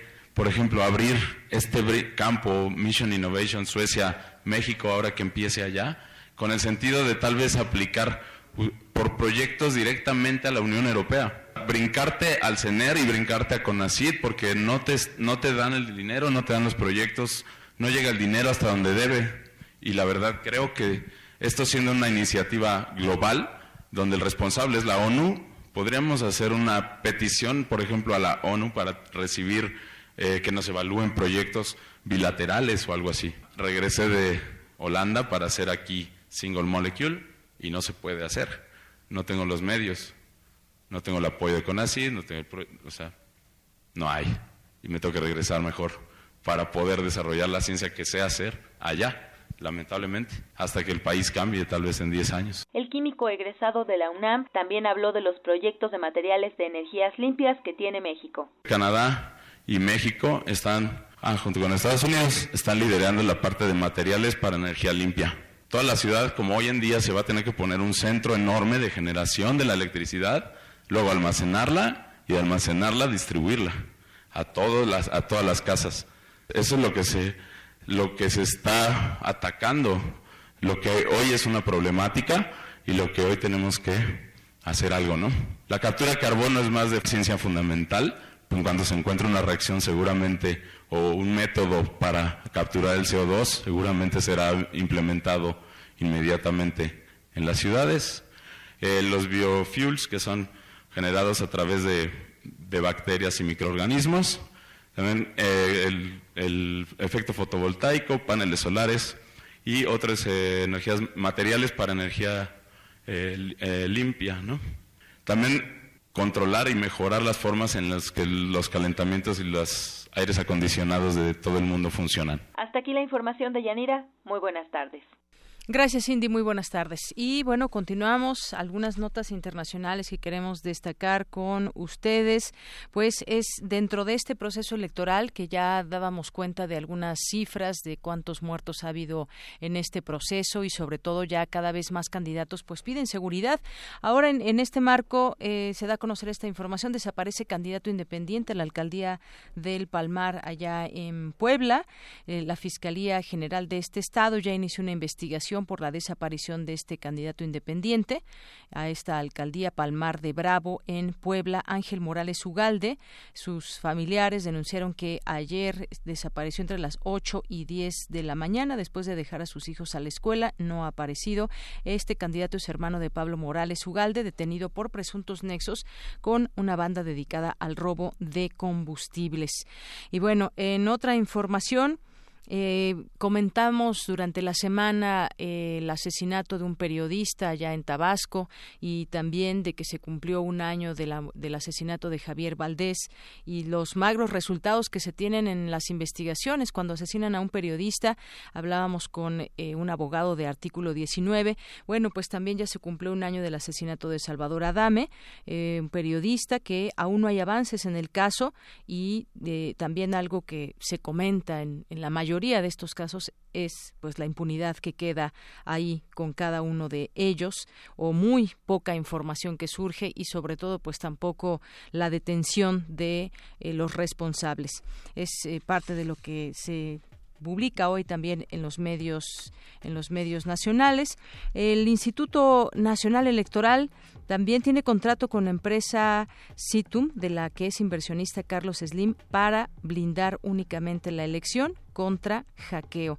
Aclara que no tendrá acceso a los datos del PREP. Es información que hoy se da a conocer también. Eh, Titum, Unicom y Telcel se encargarán de, de blindar la información del INE contra ciberataques y pues se aclara que no tendrán acceso a los datos del, del PREP, que es este conteo rápido. El INE es el único, los resultados electorales preliminares, más bien, es lo que significa el PREP. El INE es el único encargado del diseño y la ejecución del PREP. La UNAM funge como como auditor externo. Bueno, pues así están las cosas en, eh, en este tema de los hackeos, siempre pues en algún momento para que no se caiga el sistema, para que no existe esta posibilidad de que eh, pueda haber ahí alguna situación de ataque como esta que vimos hace unos días de estas instituciones bancarias que ahora se blindan con el tema del hackeo y que bueno fueron alrededor de 300 millones de pesos. Son las dos con 17 minutos. Porque tu opinión es importante, síguenos en nuestras redes sociales, en Facebook como Prisma RU y en Twitter como arroba PrismaRU.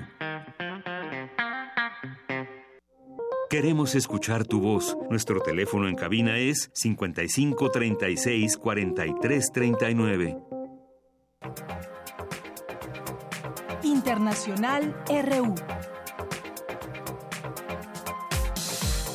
La Comisión Europea inició el proceso para proteger a las empresas continentales de las sanciones estadounidenses contra Irán. El objetivo de la diplomacia europea es poner en marcha la disposición antes del próximo 6 de agosto, cuando comenzarán a surtir efecto las sanciones del gobierno de Donald Trump. Los gobiernos de Rusia y Siria evaluaron sus relaciones para fortalecer el trabajo en materia de seguridad y garantizar la estabilidad en la región. Estos temas se discutieron en un encuentro realizado entre el presidente sirio Bashar al-Assad y su homólogo ruso Vladimir Putin. Los terroristas depusieron las armas en los puntos más estratégicos de Siria, lo que ha permitido restaurar la infraestructura del país. Se logró cesar las acciones terroristas en Damasco. Después de estas conquistas militares, se han creado nuevas condiciones para reanudar un proceso político. La próxima tarea será recuperar la economía y otorgar ayuda humanitaria a todos los afectados por las dificultades. El mandatario ruso también sostuvo un encuentro con la canciller alemana Angela Merkel. En una breve rueda de prensa, Merkel destacó que a pesar de sus diferencias, existen puntos en común, como el mutuo apoyo al acuerdo nuclear con Irán, del que se ha retirado Estados Unidos.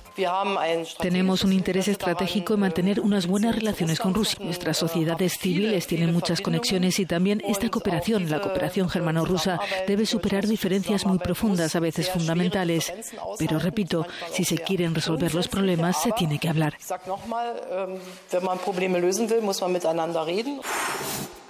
El Consejo de Derechos Humanos de la ONU aprobó el envío urgente de una comisión independiente internacional a Gaza para que investigue todas las presuntas violaciones y abusos en el contexto de las operaciones militares israelíes contra las protestas de civiles. Diversos gobiernos como el de España y Estados Unidos afirman que no reconocerán los resultados de los comicios electorales del próximo domingo en Venezuela. En tanto, la oposición invita a la ciudadanía a no participar en lo que califican una impresionante farsa. Nosotros no estamos llamando a abstención porque el 20 de mayo no hay elecciones en Venezuela. Si no hay elecciones, no podemos hablar de voto. Si no hay elecciones, no podemos hablar de abstención. Sencillamente le estamos diciendo y recomendando al pueblo de Venezuela que no participemos en la farsa organizada por esos señores para un proceso que definitivamente no es electoral. El día domingo 20 de mayo habrá protestas en centenares de ciudades del mundo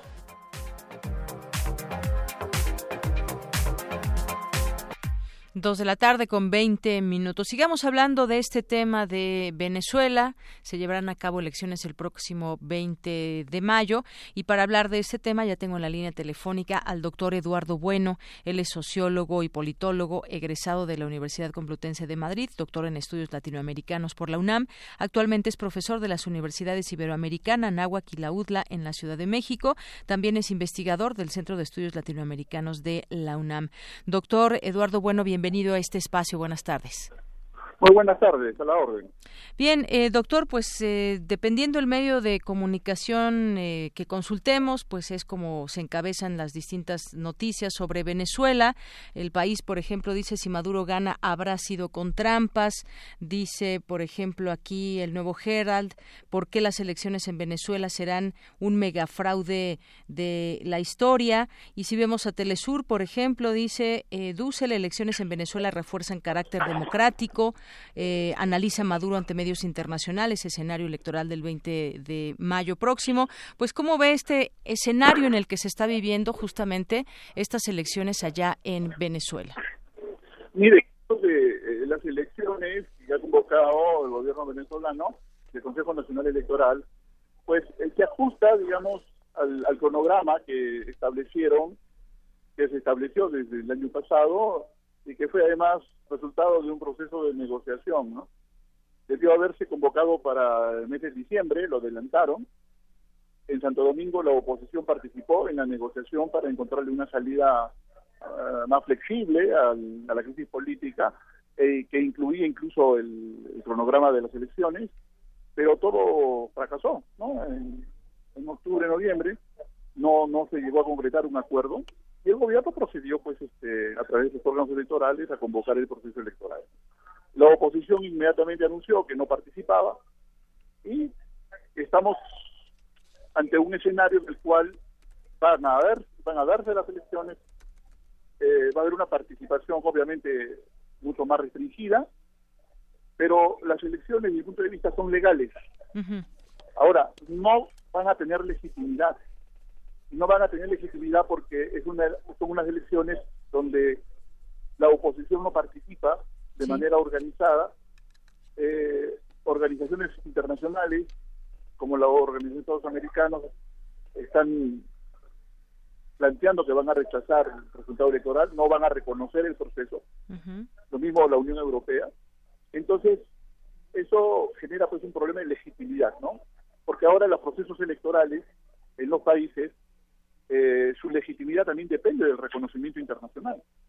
Entonces, si, las elecciones, por muy democráticas o amplias que sean, no gozan de reconocimiento internacional, pues obviamente hay un problema ahí de legitimidad. Entonces, el gobierno del presidente Maduro aunque convoque las elecciones ciñéndose a la legalidad constitucional, estas pues no son legítimas o son parcialmente legítimas. Eso por un lado. En segundo lugar, eh, creo que la oposición está cometiendo un gravísimo error al no participar en este proceso.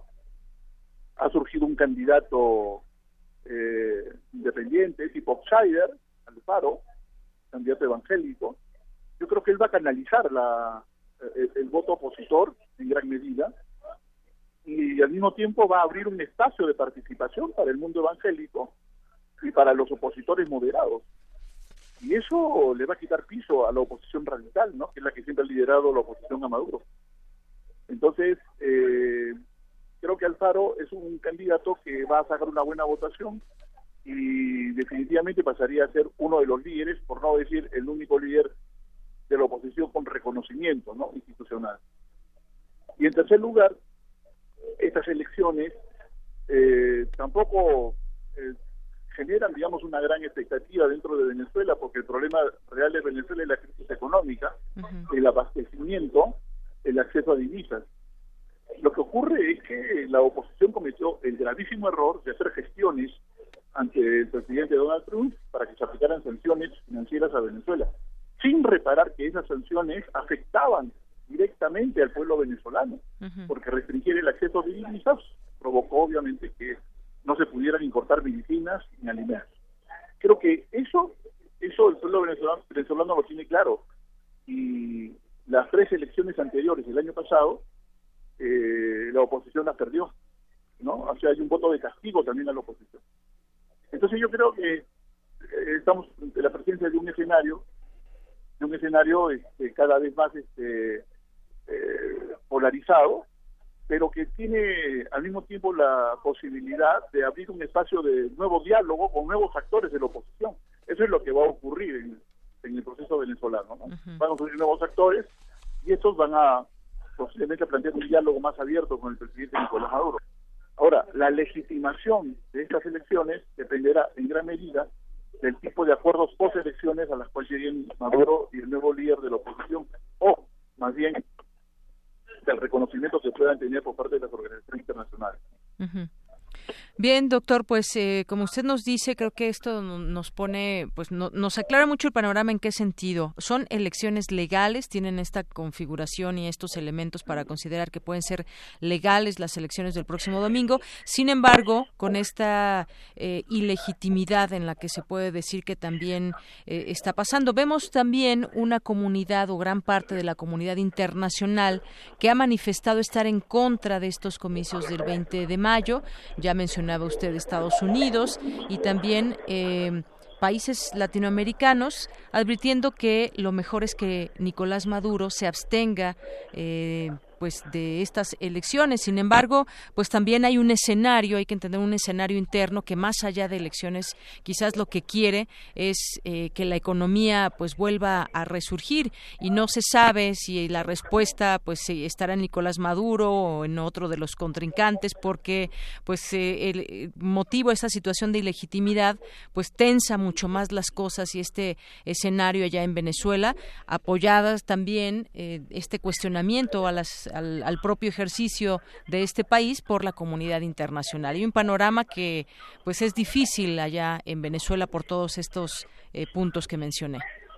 Sí, yo, creo que hay que apostarle a esta vieja idea, no tan vieja, fue planteada hace dos o tres años en su momento, por la UNASUR, por el presidente Lula, eh, de promover en Venezuela un gobierno de unidad nacional, eh, que pactara una tregua política y que se enfrentara directamente y abiertamente a la solución de la crisis económica.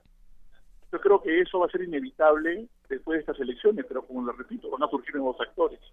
Entonces, no hay que perder de vista que a lo mejor allí tenemos un escenario interesante para poder buscar eh, soluciones a la crisis de divisas que atraviesa la economía venezolana, por un lado.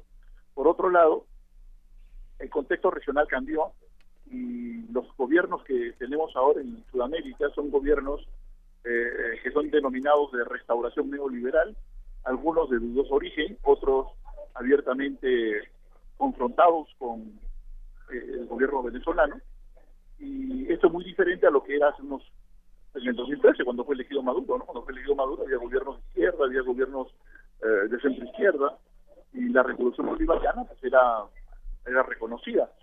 Pero ahora ya no, cambió el escenario, eh, hay otro contexto regional, y, creo que eso es algo que también el chavismo superficie en Venezuela debe considerar. La correlación entre fuerzas regionales ha variado. Y finalmente, creo que en lugar de estar este, promoviendo el aislamiento de Venezuela, el acoso contra el gobierno de Maduro, yo creo que llegó el momento de reconocer que Maduro pues representa también a un sector importante de los venezolanos. Y esos venezolanos tienen derecho a, que se respete su voto, a que se respete su, su vocación este, democrática y que se, se admita que ellos eh, participan en este proceso electoral libremente. ¿no? Es decir, ¿usted piensa que Maduro aún tiene ese potencial, digamos, eh, de respaldo para, para volver a gobernar Venezuela, seguir gobernando Venezuela? Yo diría que sí, que esta elección, esta elección ratifica su liderazgo dentro de lo que es el bloque chavista, sus aliados. Pero, pero al no participar la oposición no va a ser reconocido, o sea, me refiero a la oposición que siempre lo ha combatido. Sí. Pero aquí está surgiendo este nuevo bloque, ¿no? Y es un bloque que lidera Alfaro. Y ellos posiblemente planteen abiertamente una, una nueva negociación. Por lo tanto, yo considero de que esta elección va a dar origen a un nuevo escenario, pero el presidente venezolano también tiene que considerar los elementos que son fundamentales. Uno, la revolución bolivariana acabó hace ya mucho tiempo. el, chavismo, ya murió.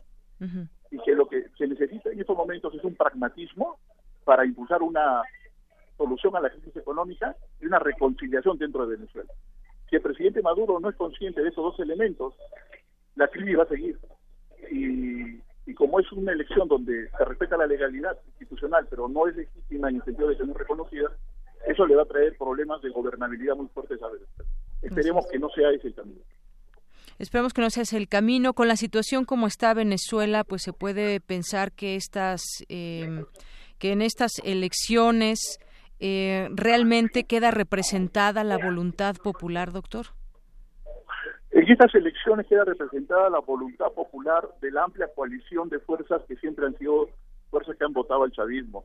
No hay que olvidar, creo que es un dato fundamental, que todos los gobiernos eh, venezolanos emergidos del chavismo siempre tuvieron mayoría muy amplias en Venezuela y que esa mayoría muy amplia eh, concluyó por ahí por el 2014, 2015 y en las elecciones del 2015 con una legislativa donde se perdió la mayoría en el Congreso. Pero resulta de que desde el año pasado de nuevo comenzó el, chavismo a recuperarse, ¿no? Entonces yo diría que el presidente Maduro va a ser reconocido y va a tener el respaldo de un sector importante de los venezolanos que estoy calculando más o menos una participación del 60%, ¿no? De los cuales aproximadamente más del 35% votarán por Maduro. Entonces yo creo que hay que tener en cuenta eso, que es un dato de la realidad. ¿no? Sí es representativo el gobierno de Maduro de un sector importante de venezolanos. Ahora mire usted, el problema del abstencionismo. En Colombia se eligen presidentes con una abstención del 60%. O sea, realmente la participación es bajísima. ¿no? Eso le quita o le incrementa la legitimidad al nuevo gobierno. Pues eso depende usted cómo lo valore. Si, si, de cada 10 colombianos, 6 no van a votar y solamente votan 4, pues uno puede decir que sí, que esos 4 están votando a nombre de todos los colombianos y no es así. Es solamente un sector politizado de la sociedad que se moviliza. Claro. Pues en Venezuela ahorita va a ocurrir lo mismo. Aproximadamente la extensión va a estar por ahí por el 40%, va a haber un 60% de participación. Ese 60% pues se va a dividir entre el voto por, Maduro y el voto por Alfaro. Claro. Yo sinceramente creo que la oposición eh, radical ha cometido un gravísimo error al no participar, al promover el boicot, porque era el mejor momento para establecer una amplia alianza de fuerzas políticas que llevaran a Maduro a una negociación, a una nueva negociación. ¿no? Lamentablemente eso no se va a dar, porque después de esta elección la oposición radical se va, se, va a autoexcluir. ¿no? Y prácticamente el Congreso, el Poder Legislativo ya no va a tener la legitimidad para poder este, seguir haciendo su, su trabajo, ¿no? Así es. Entonces, digámoslo así, ¿no? Esta elección parcialmente, parcialmente eh, genera un escenario, un escenario un escenario que no va a poder ser revertido, ¿no? Y hay que actuar con realismo. El gobierno de los Estados Unidos tiene sobre todo entender pues que el presidente Maduro tiene un relativo apoyo popular y que no se puede tampoco desconocer eso. Sí. Muy bien. Eh, y finalmente concluiría muy, rápidamente diciendo de que eh, la elección venezolana, eh, pese a que desde los medios lo vemos como un proceso muy aislado y muy limitado, realmente dentro de Venezuela se está dando, incluso entre quienes no participan, ¿no? un debate muy intenso sobre el futuro del país, es el, finalmente el objetivo de todo proceso electoral, ¿no? Armar este tipo de debate. Así es. Bueno, pues ya veremos qué sucede el próximo domingo y cuando se den los resultados y seguramente ese tema pues será pues digno de ser analizado nuevamente, porque además, bueno, pues sí es un contexto muy complicado el que se vive, muchas familias están dejando Venezuela, se cierran también las fronteras por las elecciones presidenciales y bueno, pues vamos a ver qué qué es lo que sigue en este panorama. Por lo pronto, doctor, muchas gracias por estar con nosotros aquí en Prisma RU de Radio UNAM. Bueno, muchísimas gracias por la invitación. Un fuerte abrazo. Hasta luego. Muy buenas tardes, doctor Eduardo Bueno, sociólogo, politólogo, investigador del Centro de Estudios Latinoamericanos de la UNAM. Relatamos al mundo. Relatamos al mundo. Bien, vamos a continuar ahora con la cantera RU, que esta sección que realiza mi compañera Virginia Sánchez, que entrevista a Javier, Javier Sánchez Zúñiga, egresado de la Facultad de Arquitectura, integrante del equipo de estudiantes que ganó el primer lugar en 2018, diseña un jardín. Este proyecto estará en el Jardín Botánico del Bosque de Chapultepec. Cantera RU.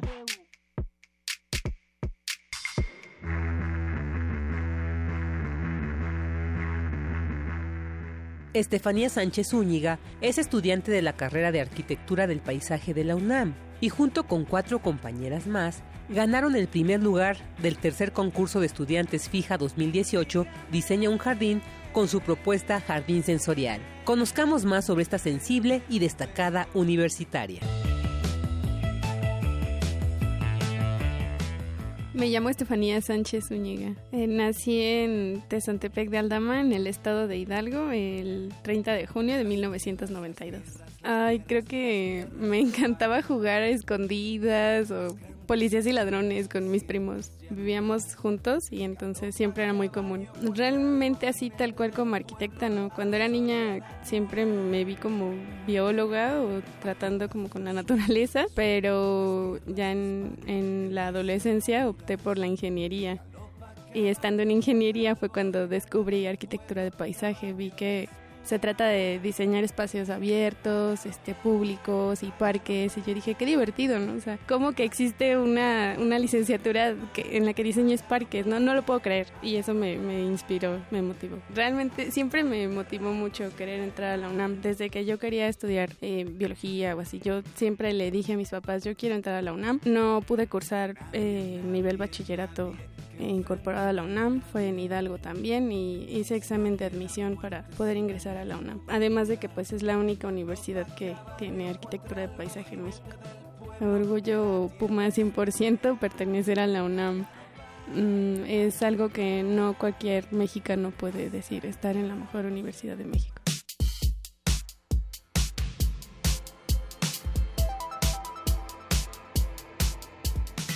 El concurso fue un sueño hecho realidad y fue un reto. Fue un reto a nivel personal y a nivel eh, profesional, ¿no? O sea, ver materializado lo que concebimos. Hubo un momento en el que no, no crees que lo vas a ver así, pero al final fue mucha satisfacción la que deja este proyecto creo que el proyecto realmente refleja una parte de nosotras. No es un proyecto del que estemos desvinculadas, al contrario, eh, hay un pedacito de nosotras, de nuestros gustos, de, nuestra forma de ser en, este proyecto. Construir este proyecto eh, hizo que me motivara, ¿no? O sea, ver eh, materializado lo que proyectaste me, me, motivó bastante a querer dedicarme a eso. Actualmente creo que estoy como un poco dividida entre esa parte de construir o dedicarme a la investigación. Son las dos opciones que hay hasta ahorita. escuchar música, caminar por las calles de la ciudad, me encanta caminar. Eh, me gusta mucho el indie en español, me gusta mucho explorar y conocer banditas así, no tan populares o tan conocidas. Mm, me gusta leer, creo que en general novelas, Vargas Llosa, lo amo, me encanta les agradezco a mis padres en todo lo que estoy logrando ahorita. Yo creo que sin ellos no, no hubiese logrado nada. desde haber ingresado a la universidad y haber logrado ganar el concurso, haber logrado materializar ese proyecto. Todo es gracias a mis padres. Mm, yo lo que le diría a todos estos chicos que pues no saben qué hacer de sus vidas o que en algún momento piensan en desertar, que, que no lo dejen, que Suena un poco cliché, pero ir como detrás de tus sueños es, es la clave. Hacer lo que te gusta. O sea, uno realmente puede, puede vivir de eso, de hacer lo que nos gusta. A mí me, me encanta estar en contacto con la naturaleza y ver cómo las personas mejoran su calidad de vida en el espacio público. Entonces, formar parte de, de eso, de mejorar la vida de los demás, creo que es una motivación.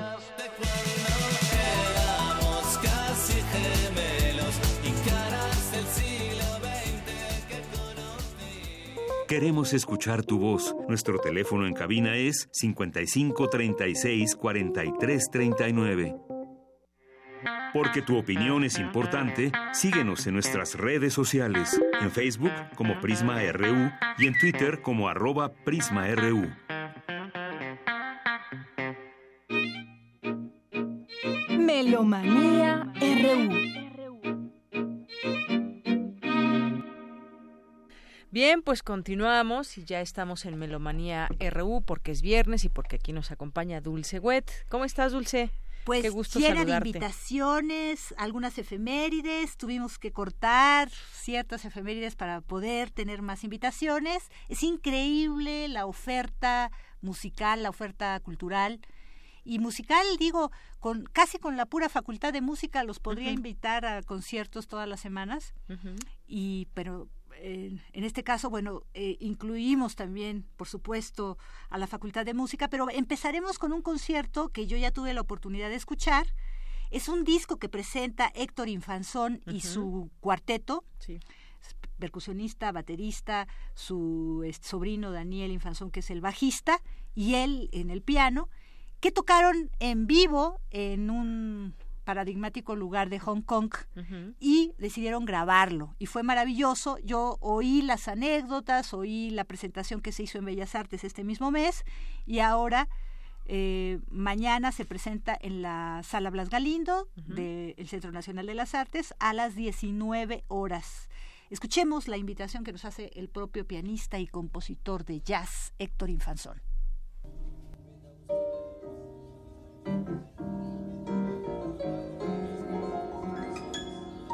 Hola amigos, soy Héctor Infanzón, compositor y pianista. Quiero mandar un afectuoso saludos a los amigos de Melomanía, de Prisma RU, y quiero hacerles también una atenta invitación para que nos acompañen mañana, el día de mañana, sábado 19 de mayo, a las 8 de la noche en el Auditorio Blas Galindo del Centro Nacional de las Artes, que está ubicado en Churubusco Tlalpan, donde estaremos presentando mi más reciente disco que grabamos en Hong Kong en vivo. El disco se llama Actor Infanzón Live en Hong Kong. Es una grabación que rescatamos de una gira que hicimos durante tres años en Asia y una de las afortunadas conciertos que hicimos en Hong Kong, uno de los emblemáticos clubes de jazz que se llama Orangeville. Tuvimos la fortuna de tocar ahí, una audiencia muy receptiva y tuvimos la fortuna también de grabar ese concierto, que fue todo adrenalínico, una experiencia memorable y afortunadamente quedó plasmado en un disco que ahora estamos compartiendo con todos ustedes a través del disco y a través del concierto que tendremos mañana, sábado 19 de mayo, a las 8 de la noche,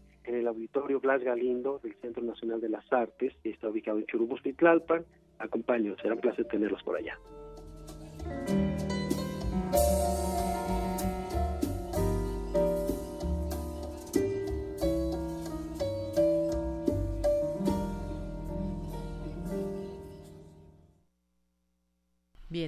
¿Qué más, Dulce? Eh, pues tenemos el Consortium Sonorus. Tú sabes, esta agrupación es música de cámara, maravillosa música de cámara, que muchos alumnos de la facultad, esto nació en la Facultad de Música de la UNAM, eh, iniciaron en esta, eh, en esta orquesta de cámara en el 2016.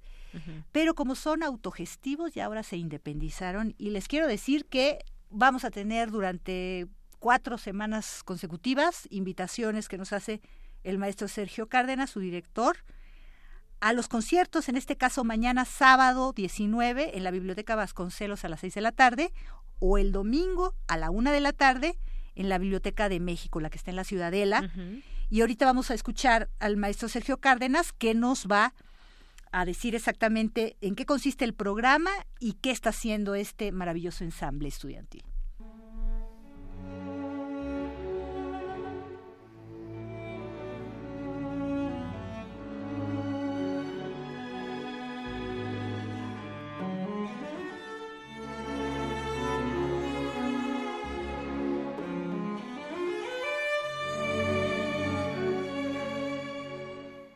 Queridos amigos, pues muy buenas tardes. No puedo ocultar mi alegría por compartir con ustedes una información que me parece que puede ser para todos muy atractiva.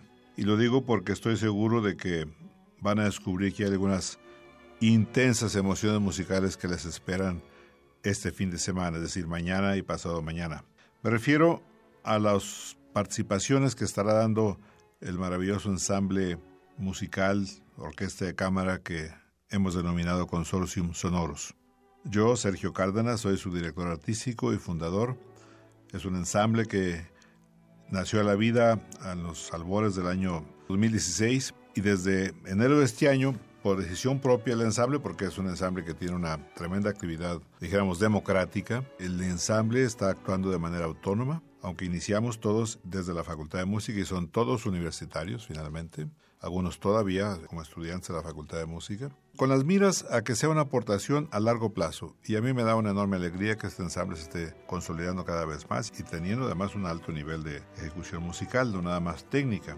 Y lo que estoy invitando ahora, para que ustedes sean partícipes, disfruten de estas emociones, son a los conciertos que estaremos dando mañana sábado, 19 de mayo, a las 18 horas en la Biblioteca Vasconcelos, en su hermoso auditorio, que además tiene una excelente acústica, con repetición del mismo programa el domingo 20 a las 13 horas en el patio Octavio Paz de la Biblioteca de México, que está en la Plaza de la Ciudadela, como sabemos. Se tocarán obras grandiosas, empezando por un cuarteto para flauta y cuerdas de, de Mozart. Le siguen obras de Ponce, una fantasía que yo escribí hace ya varios años eh, sobre la pieza que Ponce escribió para la mano izquierda inspirado en esa escultura Malgré tú de Contreras, que está una copia en, la Alameda Central justo. Y a esto la va a seguir pues otra pieza maravillosa que son danzas folclóricas rumanas de Bela Bartok. Después tenemos La brillantez solar de un concierto para dos violines de Antonio Vivaldi. Luego viene una obra muy deliciosa que, que a mí me, me sorprende cada vez más y y digamos que en un buen sentido de la palabra me llena de envidia, que es una obra que Britten escribió cuando tenía 13 años de edad, obra para piano originalmente, y cuando llegó a los 20 la orquestó para orquesta de cuerdas, pues, y que conocemos con la Sinfonía Sencilla o Simple Symphony, y es un alarde de creatividad y de perfección composicional que dice uno, ¿cómo este genio sigue siendo un tanto desconocido hoy en día? A pesar de que ya pasaron 100 años o más de 100 años, de su aportación histórica y que con justificación ha sido llamado el Purcell del, siglo XX. Y cierra el programa con una obra que, que ha gustado muchísimo, y nos, nos la piden con muchísima frecuencia, que se llama Celos, que es un tango que escribió no un compositor argentino, sino un compositor danés. Jacob Gade era a los albores del siglo XX un compositor que vivía de musicalizar las películas mudas de la época. Trabajaba en los cines y un día compuso un tango, este tango que se llama Celos. Gracias a ese tango, este amigo se hizo multimillonario. Lo reitero, mañana sábado a las 18 horas en el auditorio de la Biblioteca Vasconcelos, allá cerca de la estación Buenavista de Ferrocarril al norte de la Ciudad de México, y el domingo en la Plaza de la Ciudadela, en el patio Octavio Paz de la Biblioteca de México. Consortium Sonoros, con mi dirección artística, Sergio Cárdenas, les está haciendo esta invitación. Es entrada libre y pues yo quiero que se den la oportunidad de disfrutar de estas tremendas emociones musicales.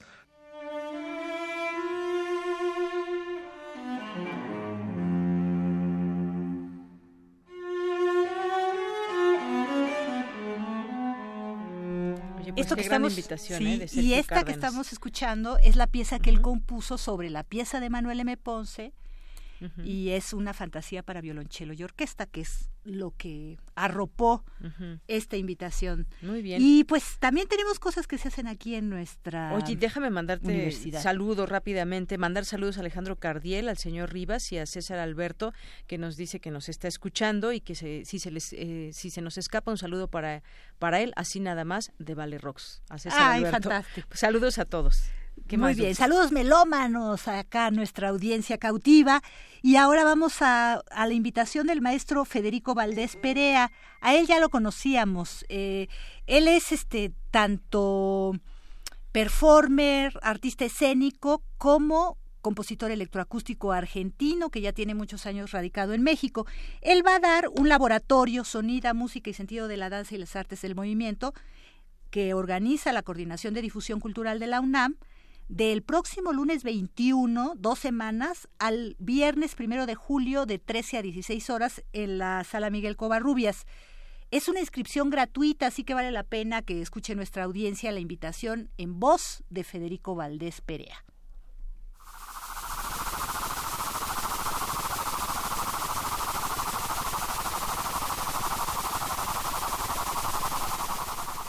¿Qué tal? Buenas tardes, amigos de Melomanía y de Prisma RU. ¿Cómo están? Soy Federico Valdés Perea. Quería invitarlos en esta ocasión al laboratorio académico que se va a llevar a cabo entre el próximo lunes 21 de mayo al viernes 1 de junio, de lunes a viernes de 13 a 16 horas. Se llama Sonido, Música y Sentido en la Danza y las Artes del Movimiento y lo organiza la Coordinación de Difusión Cultural de la UNAM. Vamos a trabajar allí aspectos relacionados con el sonido y la música en vinculación con las artes del movimiento. La mm, inscripción puede hacerse en línea por internet y es eh, gratuita, solamente que el cupo es limitado, entonces los invito a que me acompañen. Va a ser en el Salón Covarrubias del Centro Cultural Universitario, entonces del lunes 21 de mayo al primero de junio, viernes, dos semanas de 13 a 16 horas. Por allí nos vemos. Saludos para todos.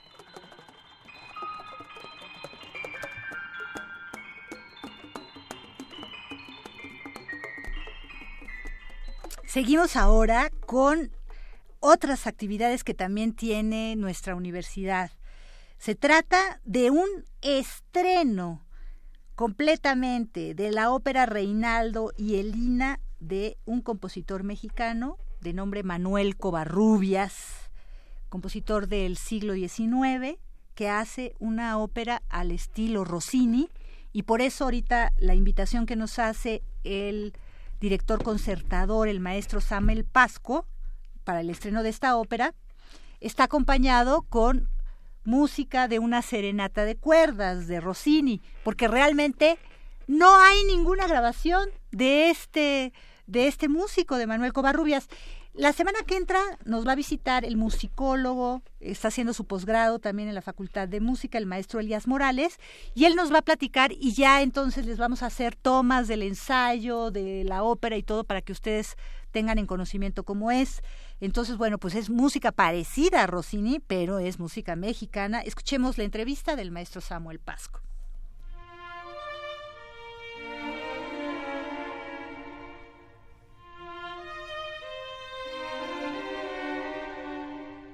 Muy buenas tardes, soy Samuel Pasco. Amigos de Melomanía, es un gusto saludarlos para invitarlos a las funciones de la ópera Reinaldo y Elina de Miguel Covarrubias. Una ópera siglo XIX, compositor mexicano prácticamente desconocido. Vamos a presentar en la sala Covarrubias del Centro Cultural Universitario.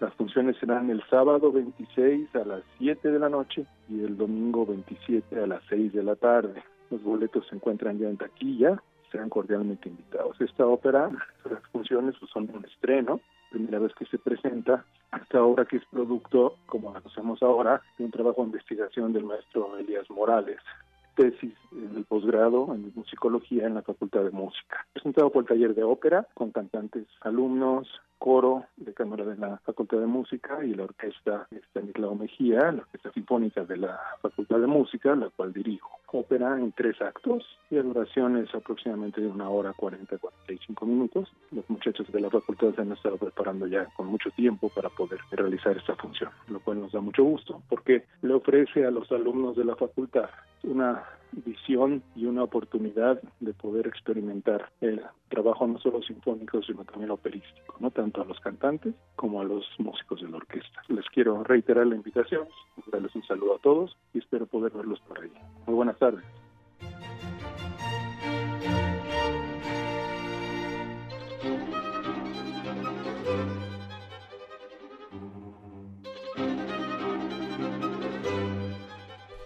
Y para los melómanos apasionados de Beethoven que seguimos ávidos la integral de los cuartetos de Beethoven que se está llevando a cabo en el Colegio Nacional, los primeros dos conciertos a cargo del Cuarteto Latinoamericano. A partir de abril y este mes de mayo tendremos dos y tendremos también dos en junio para escuchar la integral, los 17 y la gran fuga, cuartetos de Beethoven. Y tenemos en la línea al maestro violonchelista del cuarteto José White. El cuarteto José White está integrado por Silvia Santa María Guerrero, que es violín primero, Cecilia García, violín segundo, Sergio Carrillo, viola, y Orlando Espinosa, quien nos está escuchando ahorita en este momento y nos va a hacer la invitación propiamente a que vayamos al Colegio Nacional este 22 de mayo a las 7 de la tarde y escuchemos en vivo otra entrega más de esta integral. Bienvenido maestro, muchísimas gracias por tomar la llamada. Gracias a ti, Dulce. Eh, pues efectivamente, eh, ha sido un éxito hasta ahora la, integral de Beethoven. Beethoven sigue convocando mucha gente y nos da mucho gusto.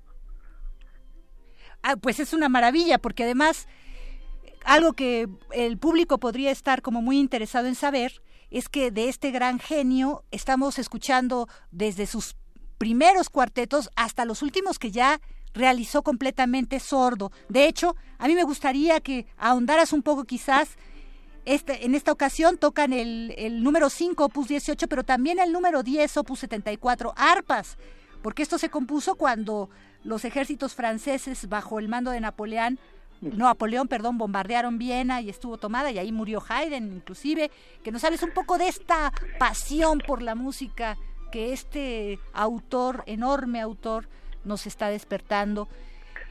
Eh, pues sí, efectivamente, Dulce. De hecho, eh, déjame decirte que ahora va a haber dos conciertos eh, continuos cada semana. O sea, el primero, ahora el, próximo martes, en realidad vamos a tocar el, Opus 18, que es de su primera etapa de composición, Opus 18 número 4, y el Opus 59 número 1, que es de su etapa media. Composición, sabrás que, que por supuesto que está dividida básicamente en tres etapas de composición, ¿no? Y efectivamente en el siguiente, que era el fondo musical que estábamos escuchando hace un rato, está el Opus 18 número 5, es la siguiente semana, el número 5, y el Opus 74, que ya es de su última, ya forma parte de su última etapa de composición, ¿no?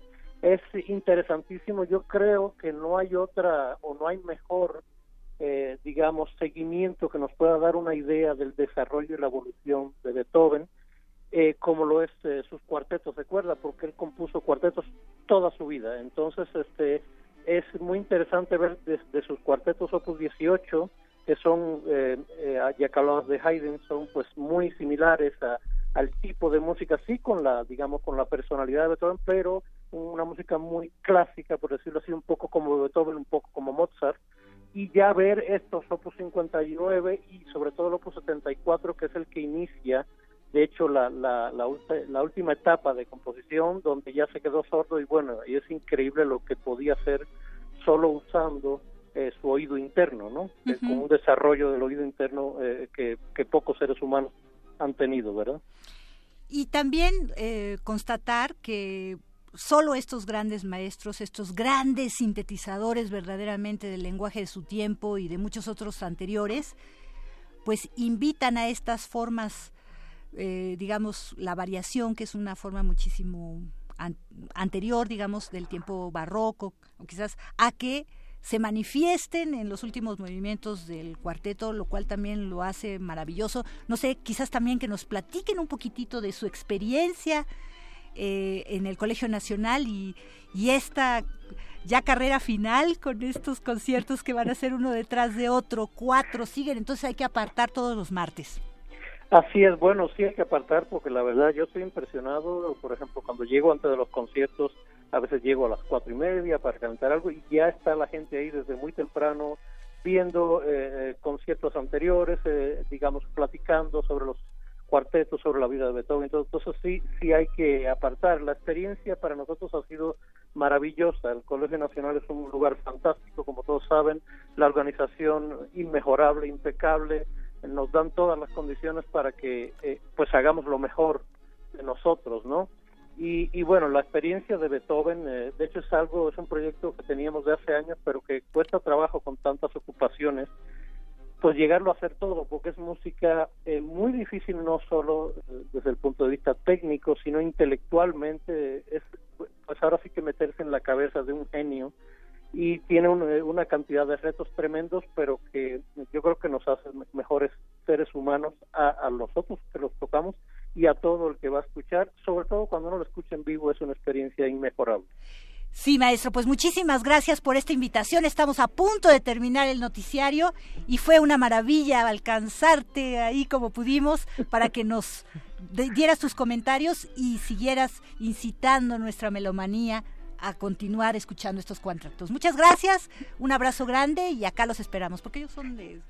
Igualmente, un, abrazo a todos y los esperamos en Colegio Nacional, va a ser una experiencia inolvidable. Muy bien. Pues Dulce, muchísimas gracias. Ya nos despedimos, ya son las tres. Hasta el lunes y hasta el viernes contigo. Adiós. Perfecto.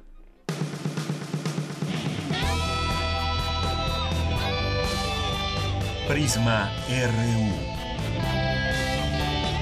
Relatamos al mundo.